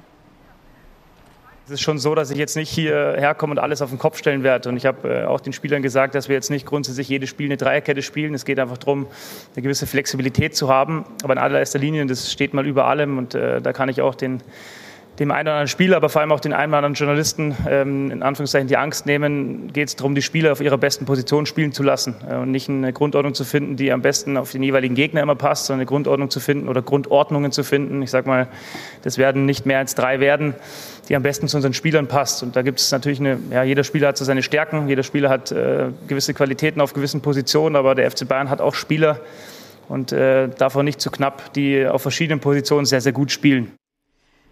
Ja, was denn nun genau? Also auf der einen Seite möchte er mehr Flexibilität, das heißt mehrere Systeme gegebenenfalls auch spielen. Auf der anderen Seite möchte er die Spieler aber dort spielen lassen, wo sie eben am besten sind. Widerspricht er sich hier nicht ein bisschen? Die Szene der Woche wurde Ihnen präsentiert von LEDVANCE. Smartes Licht für zu Hause. Also bei- Julian hat man ja gesehen, wie, wie er in Leipzig gearbeitet hat. Er hat ja mit seinem Grundsystem gespielt, ist aber immer in der Lage, innerhalb von ein paar Minuten sein System mal schnell zu ändern. Und das ist ja damit gemeint.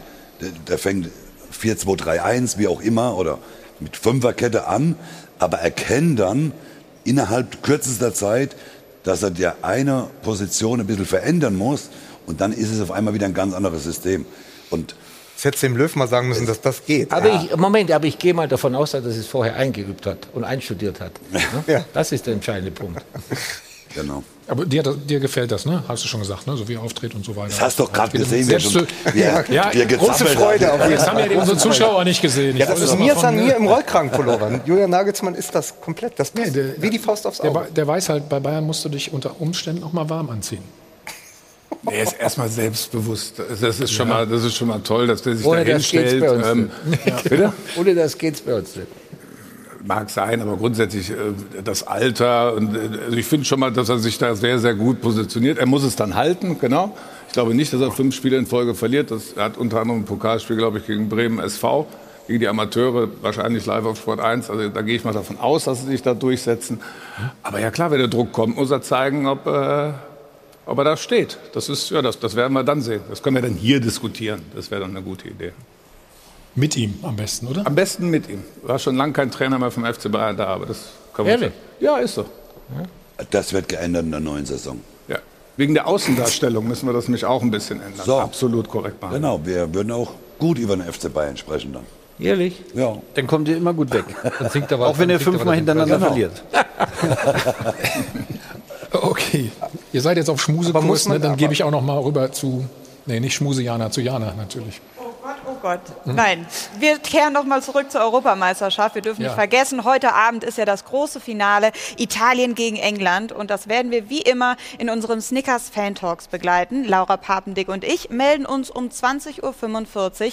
Wie immer können auch Sie mit dabei sein unter sport1.de slash Snickers Fan-Talks können Sie Ihre These zum Finale abgeben und dann werden Sie live zu uns in die Sendung geschaltet.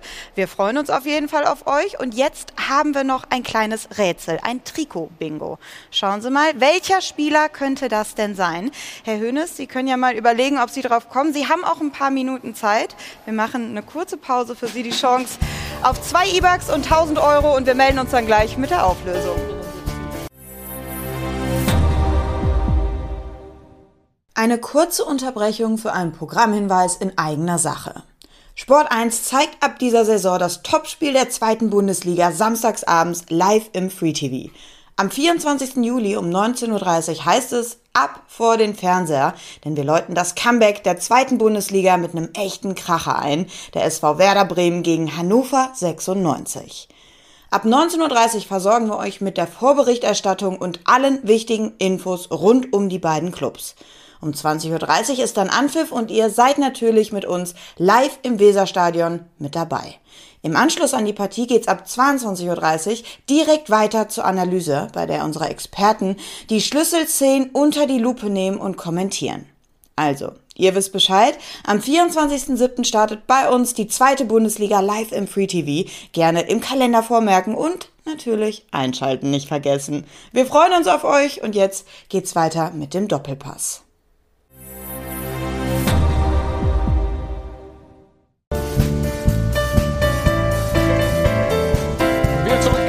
Hotel am Münchner Flughafen beim EM-Doppelpass. Uli, du hattest genug Zeit nachzudenken, ne? beim Trikot-Bingo, wer das sein könnte. Ich muss ehrlich sagen, ich habe lange mal, nachgedacht.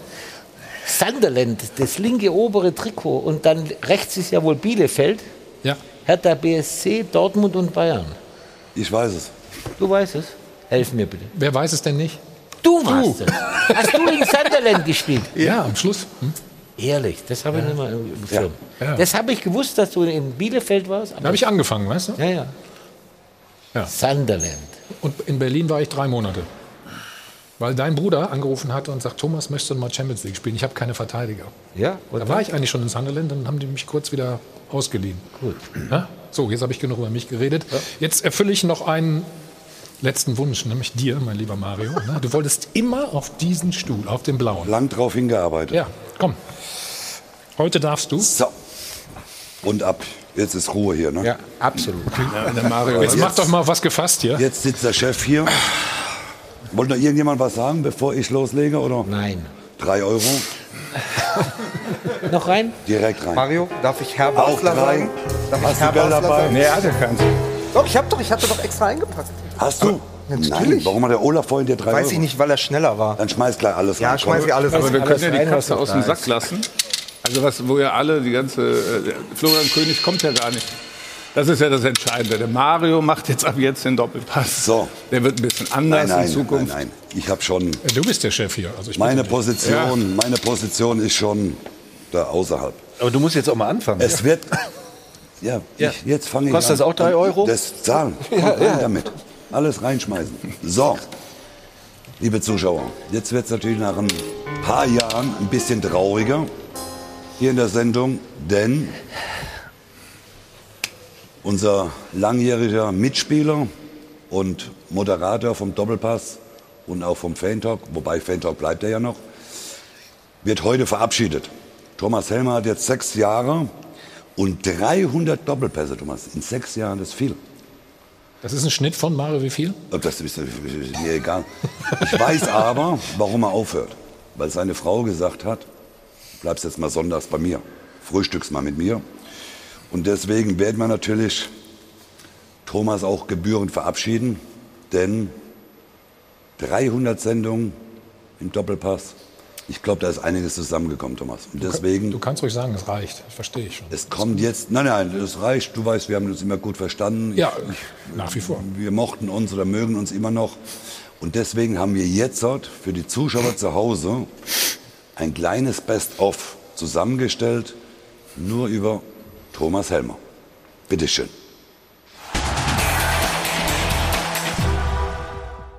Thomas Helmer im Wandel der Zeiten. Er hat beim Doppelpass eine Ära geprägt. Er hat sich verändert und ist doch der Alte geblieben. Ein Quereinsteiger, der sich Respekt erworben hat. Zum Glück für uns alle und für die Zuschauer moderierst du nicht wie ein Fußballer. You make Sport 1 great again. Wir haben ja zusammen relativ viel erlebt, äh, angefangen bei der Bundeswehr, wo wir uns dann äh, kennengelernt haben und schätzen gelernt haben. Und ich habe es immer sehr genossen, deinen Weg äh, ein Stück weit aus der Ferne zu begleiten. Und wenn wir Gespräche geführt haben, äh, fand ich die auch immer sehr, sehr angenehm. Der Weg zum Doppelpass gestaltet sich holprig. Erster Auftritt 1999, damals noch als Spieler. Was gibt es bei ihm Neues für seine Zukunft? Seine Zukunft beim Fernsehen war vorgezeichnet. Seine Vergangenheit als Spieler war spektakulär. Er hat fast alles gewonnen und gegen die Größten gespielt. Nein, gegen die Allergrößten. Tierpark Hellerbrunn und einer der seltenen Zweikämpfe, denen er aus dem Weg ging. Einmal kam sie auf mich zugestürmt mit dem Ball. Äh, ich weiß ja nicht, wie, wie schnell sie auch bremsen kann. Geplant war ja eigentlich, dass du als Libero fungieren solltest, aber Erich Ribbeck meinte, ach, lass das mal den Olaf machen, da warst du ganz schön sauer. Aber wir haben uns trotzdem zusammengerauft und äh, sind gute Freunde bis zum heutigen Tage und ich sage dir vielen, vielen Dank ähm, für die gute Zusammenarbeit bei Sport 1. Als Spieler des FC Hollywood war Thomas Helmer schon früh prädestiniert für Filmrollen aller Art.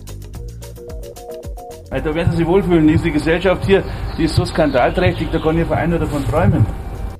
Thomas Helmer präsentiert sich als früher Förderer des Frauenfußballs, muss allerdings eine bittere Wahrheit zur Kenntnis nehmen.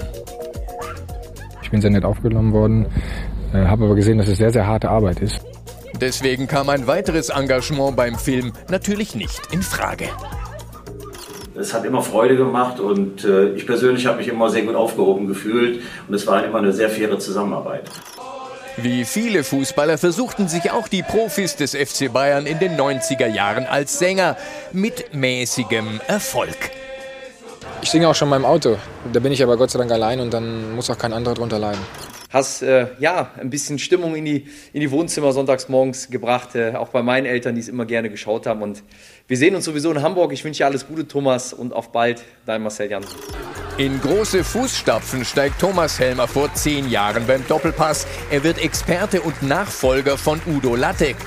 Und er beweist, dass er von Udo viel gelernt hat. Also ich würde vorschlagen, dass Tönnies und Magath zusammen in einen dunklen Raum gehen, halbe Stunde Licht ausmachen, sich was aufs Maul hauen. Und dann ist das Thema durch. Geht zusammen in einen Raum, so schwer das auch ist. Wir, wir bringen euch da auch gerne rein. Dann haut ihr euch mal richtig einen auf die Mütze. Und dann ist gut, oder? Ich persönlich habe Sie kennen und schätzen gelernt. Sie sind ein super Typ. Bleiben Sie so, wie Sie sind. Du warst mit deiner ruhigen, sehr eloquenten Art äh, immer wieder äh, das Highlight an meinem Sonntag, wenn es mal nicht so lief. Hannover 96 war öfters mal im Brennpunkt. Moderator Jörg von Torra spürt, dass hier offensichtlich eine ernsthafte Konkurrenz heranwächst. Wir haben nur intelligente Fußballprofis, völlig klar. Einer sitzt in unserer Runde, Thomas Helmer mit Abitur 1,8. Und trotzdem hat er nicht erkannt, dass es kein Tor war, was er geschossen hat damals. Wir sprechen natürlich heute nicht übers Phantomtor, aber wir zeigen es, weil es gar so schön war.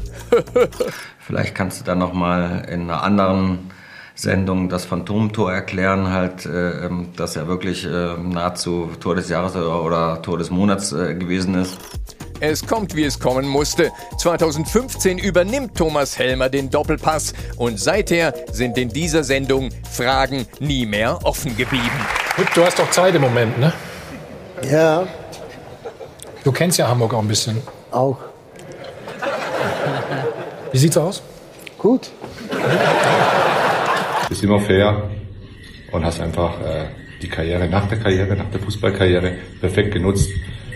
Und ich wünsche dir alles, alles Gute für die Zukunft.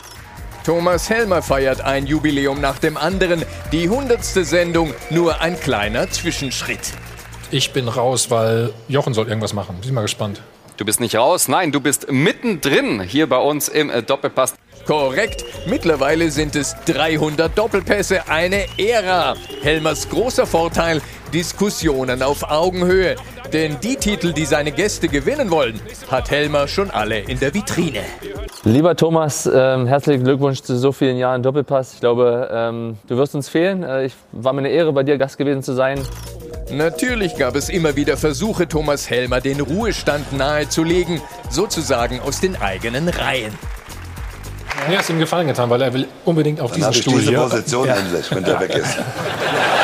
Du hattest natürlich das große Glück in deiner Doppelpass, am Ende deiner Doppelpasslaufbahn noch zwei Jahre den ersten FC Union Berlin in deiner Sendung moderieren zu dürfen. Und wir kamen zwar nicht so häufig vor, aber wenn war es immer gut. Und deswegen, Thomas, alles Gute für die Zukunft. Eisern.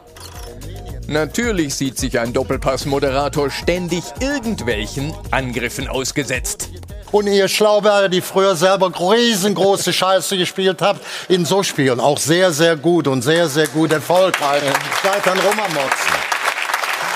Nein, Bin ich gewohnt, dass ich schon nach zwölf Minuten angeschrien werde hier in der Sendung. Äh, Stefan ist ein Führungsspieler gewesen, bei dir weiß ich das nicht ganz so genau.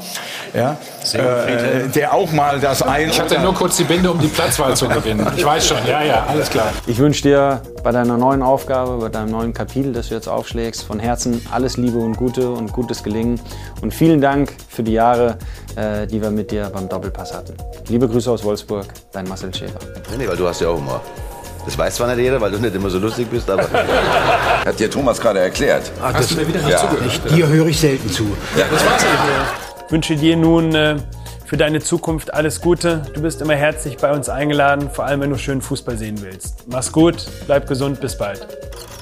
Die größte Freude für alle Gäste ist es traditionell, wenn der Moderator ins Phrasenschwein einzahlen muss. Nachher äh, zählt nur der Erfolg beim FC Bayern. Das ist egal, oh, oh, oh, oh, Jetzt musst du aber mal drei Euro bezahlen. Hier, schenk dir. Ich schenk dir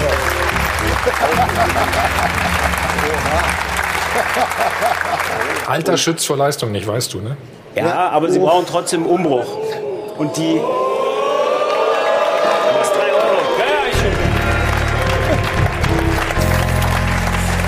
Es war immer schön, bei dir in der Sendung zu sein, aber natürlich noch viel mehr Spaß hat es gemacht, mit dir gemeinsam auf dem Platz zu stehen.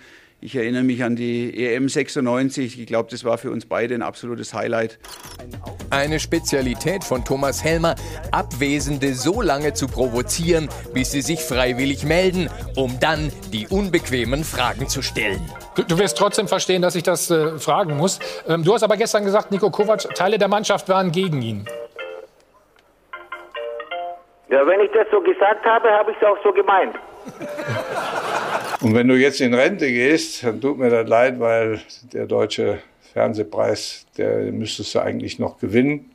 Das wirst du auch tun, denn ich kann mir nicht vorstellen, dass du dich einfach nur zurückziehst und nichts mehr tust. Genug gegrüßt, jetzt heißt es Abschied nehmen. Thomas tritt ein bisschen kürzer und auf einen Helmer muss ein König folgen, wenn man keine Rückschritte erleiden will. Von mir aus können wir aufhören, oder? Wollen wir noch gleich zur Feier gehen? Nein! So einfach geht das nicht. Bei so einem Abschied brauchen wir einen exklusiven Abschiedschor.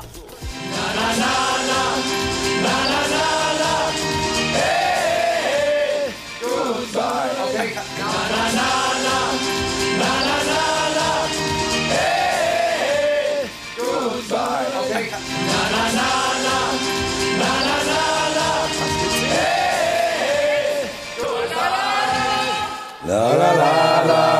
Hey, hey, hey. Bravo.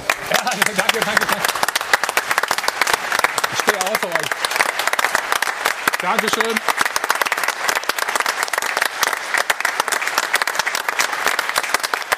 Vielen Dank vor allen Dingen auch erstmal an Norman Soleder. Norman hat das alles wieder wunderbar zusammengefasst. Jana, ich sehe schon, du möchtest was sagen. Ja, ich durfte mal mit hier in der Runde Platz nehmen. Thomas, hm. äh 600, nee, 300 Sendungen, sechs Jahre Doppelpass. Also da äh, würde ich gerne hinkommen. Erstmal ziehe ich den Hut dafür. Und als du mit dem F, Schaffst wir, du. wir dürfen uns wieder hinsetzen, so. habe ich gerade gehört. Das ist gut. Als du mit dem FC Bayern Meister geworden bist, in dem Jahr wurde ich geboren. Deswegen freue ich mich jetzt umso mehr auf ein paar nette Anekdoten aus der Runde. Herr Hönes, Sie wollten damals unbedingt Thomas zum FC Bayern holen. Am Ende mit Erfolg. War es schwer, ihn zu überzeugen? Nee, es war vor allem schwer, glaube ich, äh, Dortmund zu überzeugen. Ja? Wir, wir haben ja damals so einen Trick versucht über Auxerre. Ich kann mich noch entsinnen, wir haben uns mal da äh, in Auxerre getroffen mit dem Giruba, glaube ich. Ja, der war der, Trainer, damals, und, äh, genau. Es war jedenfalls eine ganz schwierige Geburt, aber es war ja sehr erfolgreich. Er hat eine tolle Zeit bei uns Ich gehabt. muss noch mal dazu sagen, ich hatte eine äh, Ausstiegsklausel fürs Ausland damals, Ausland, eine genau. Ablösesumme. Und deswegen Dann haben wir ihn kurz, wollten wir 4 ihn Millionen. D-Mark, glaube ich, ja. Das ist am Ende nicht ganz aufgegangen. Es wurden dann die 7,5 ne, Genau. ähm, regulär. Hätten Sie Direkt. denn damals gedacht, äh, dass er mal eine zweite Karriere als Moderator macht? War das ja, er war ja auch als Spieler immer einer, einer der Wortführer und war immer äh, ein Mann der klaren Worte und deswegen ist er natürlich prädestiniert, so eine Sache wie hier zu machen. Stefan Friedhelm Funkel sagte eben in der Matz, du warst ein klarer Führungsspieler. Bei Thomas wäre er sich da nicht so sicher gewesen. Klär uns auf. Doch, da war ich mir auf jeden Fall sicher. Ich bin ja 98 zurück zum FC Bayern. Da war Thomas ja bei Bayern auch der Kapitän. Und ich muss sagen, ich habe in dem Jahr sehr viel gelernt und wurde dann auch ein guter Kapitän wegen Thomas. Wie war er denn so in der Kabine?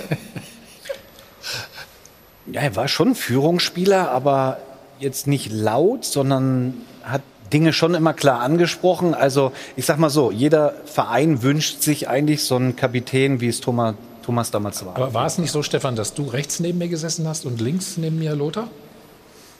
Das heißt für dich? Trio Infernale. Wieso das Trio? oder? Ich war der Puffer dazwischen. Ach so, na so entschuldige. Mario, dir kann ich jetzt eigentlich nur eine Frage stellen. Seid ihr zweimal gemeinsam abgestürzt? Ja, wir sind, wir sind mal äh, grandios abgestürzt. Und zwar, wir waren ja in dem einen Jahr, waren wir glaube ich sieben oder acht Spieltage vor Schluss ja schon Meister, wo wir dann letztes Spiel in Gladbach hatten. Und Thomas und ich hatten dann mal ein schönes Erlebnis im Hotel Limmerhof, waren wir Mhm. äh, damals immer bei den Spielen. Und da wir ja schon Meister waren, haben wir halt mal gedacht, ach, wir machen mal eine schöne, am Freitagabend eine kleine Party. Und wir waren dann bis 4 Uhr in der Hotelbar und Ottmar Hitzfeld hat genau oben drüber gewohnt. Der hat ungefähr fünfmal angerufen, die Musik wird so laut. Es waren aber nur noch wir beide unten und haben bis 4 Uhr schön gefeiert, haben ein paar getrunken. Gut, alkoholfreies Bier natürlich, klar, Ja, ja. ganz normal. Ich erinnere mich. Aber wir müssen dazu sagen, nachmittags um halb vier haben wir gespielt und natürlich gewonnen. Aber weißt du was? Er ist wirklich dann nur zu unserem, äh, zu Freddy Binder bist du, glaube ich, gegangen, zu unserem Masseur. Ich brauche nicht zwei Aspirin, ich brauche vier. Ja. Hat sich die reingeschmissen. Und Uli, du, dann hat er eines seiner besten Spiele gemacht. Der ist gelaufen wie der klar. Teufel. Also, Lag ja. am Aspirin, glaube ich. Ja, ja. Oder am alkoholfreien. Durchblutung war Man gut. weiß es nicht genau. Das war noch die Zeit, als die Spieler nicht drei Millionen Follower, sondern immer 3,5 Promille hatten. So. Nee, das ja, ist ein das Vorteil. war, das war ab und zu war das mal so. Aber ich glaube, ich, Uli war immer zufrieden. Der hat mich montags immer auf die Geschäftsstelle gerufen. Was zahlst du? Sag ich, 10.000. Geht. Manchmal waren es ein bisschen mehr. Aber, Aber dann war er wieder sehr, muss ich immer dazu sagen, war er sehr großzügig. Wenn man dann Woche drauf ein gutes Spiel gemacht hat, hat er mich am montags auch wieder auf die Geschäftsstelle gerufen. Sagte, die Geldstrafe von letzte Woche, auch gestern, äh, vorgestern, super Spiel, brauchst nicht zu bezahlen. Muss ich sagen, da war er immer sehr kulant mit Damals haben wir unser Festgeldkonto begründet. Ja. Weißt du, ich glaube, du warst auch dabei. Ja. glaube ich auch. Weißt du noch, wie. Uli im Bus dem Markus Babbel seinen Vertrag verlängert hat mit mehr Geld, weil er, ich glaube, in Bremen, da hat er doch äh, Trapattoni, glaube ich, mich, Lothar und Glinzi ausgewechselt. Und Markus Babbel hat ein überragendes Spiel gemacht. Da ist Uli in den Bus reingekommen und hat übers Mikrofon gesagt, Mar äh, Markus, du kommst morgen zu mir auf die Geschäftsstelle, wir verlängern deinen Vertrag und du kriegst doppelt das Geld. So war Uli Hoeneß da. Ja, aber das hat er bei uns nie gesagt. Nee, bei uns Aber, hat er aber immer sag, sag, sag das nicht so laut, damit jetzt unsere Ach so. Spieler nicht hören. Ja, habe ich vergessen. Ich glaube, die Gespräche können wir nach der Sendung hier stundenlang weiterführen. Ich freue mich drauf. Olaf, eine Frage natürlich noch an dich. Der Doppelpass ist und bleibt eine Institution, wird aber auch immer geprägt durch ihre Protagonisten. Was wirst du immer vom Doppelpass, was wird bei dir hängen bleiben unter Thomas Helmer? Nee, erstmal, es ist ja nicht vorbei. Ja? Also Robben und Ribéry sind ja damals auch mal ausgetauscht worden, in Anführungsstrichen, um einen neuen Impuls zu setzen. Ich bin dem Thomas erstmal für die vielen Jahre unfassbar dankbar. Ist der einzige Fußballer, der wirklich den Schritt geschafft hat äh, ans Mikrofon. Damit meine ich nicht Experte. Ich habe mit Thomas, bin ja nicht mein Leben lang Vorstandsvorsitzender, ich habe mit Thomas äh, viele Sendungen gemeinsam gemacht, äh, viele, viele Ausflüge auch im Europapokal gemacht. Und Thomas bleibt der Familie äh, erhalten. Den Fan-Talk wird weitergemacht. Viel wichtiger für mich ist, er wird in der Kombination mit Stefan zusammen äh, den DFB-Pokal äh, nächstes Jahr, hoffentlich dann Bayern zu Gast, äh, Bremer SV. Und noch viel wichtiger ist, wir bringen den, Fan, äh, den Doppelpass ja auch äh, im Prinzip in, in die Regionen nach Hause. Das heißt, es gibt ab August, ich glaube, wir fangen an in Mainz und Wiesbaden, wird es äh, das, das, das Bühnenprogramm geben vom Doppelpass. Also das wird schon noch mal was Schönes. Wir nehmen den Doppelpass quasi nicht raus aus dem, aus dem Fernsehen und jetzt ist es vorbei, sondern wir werden den Doppelpass erweitern.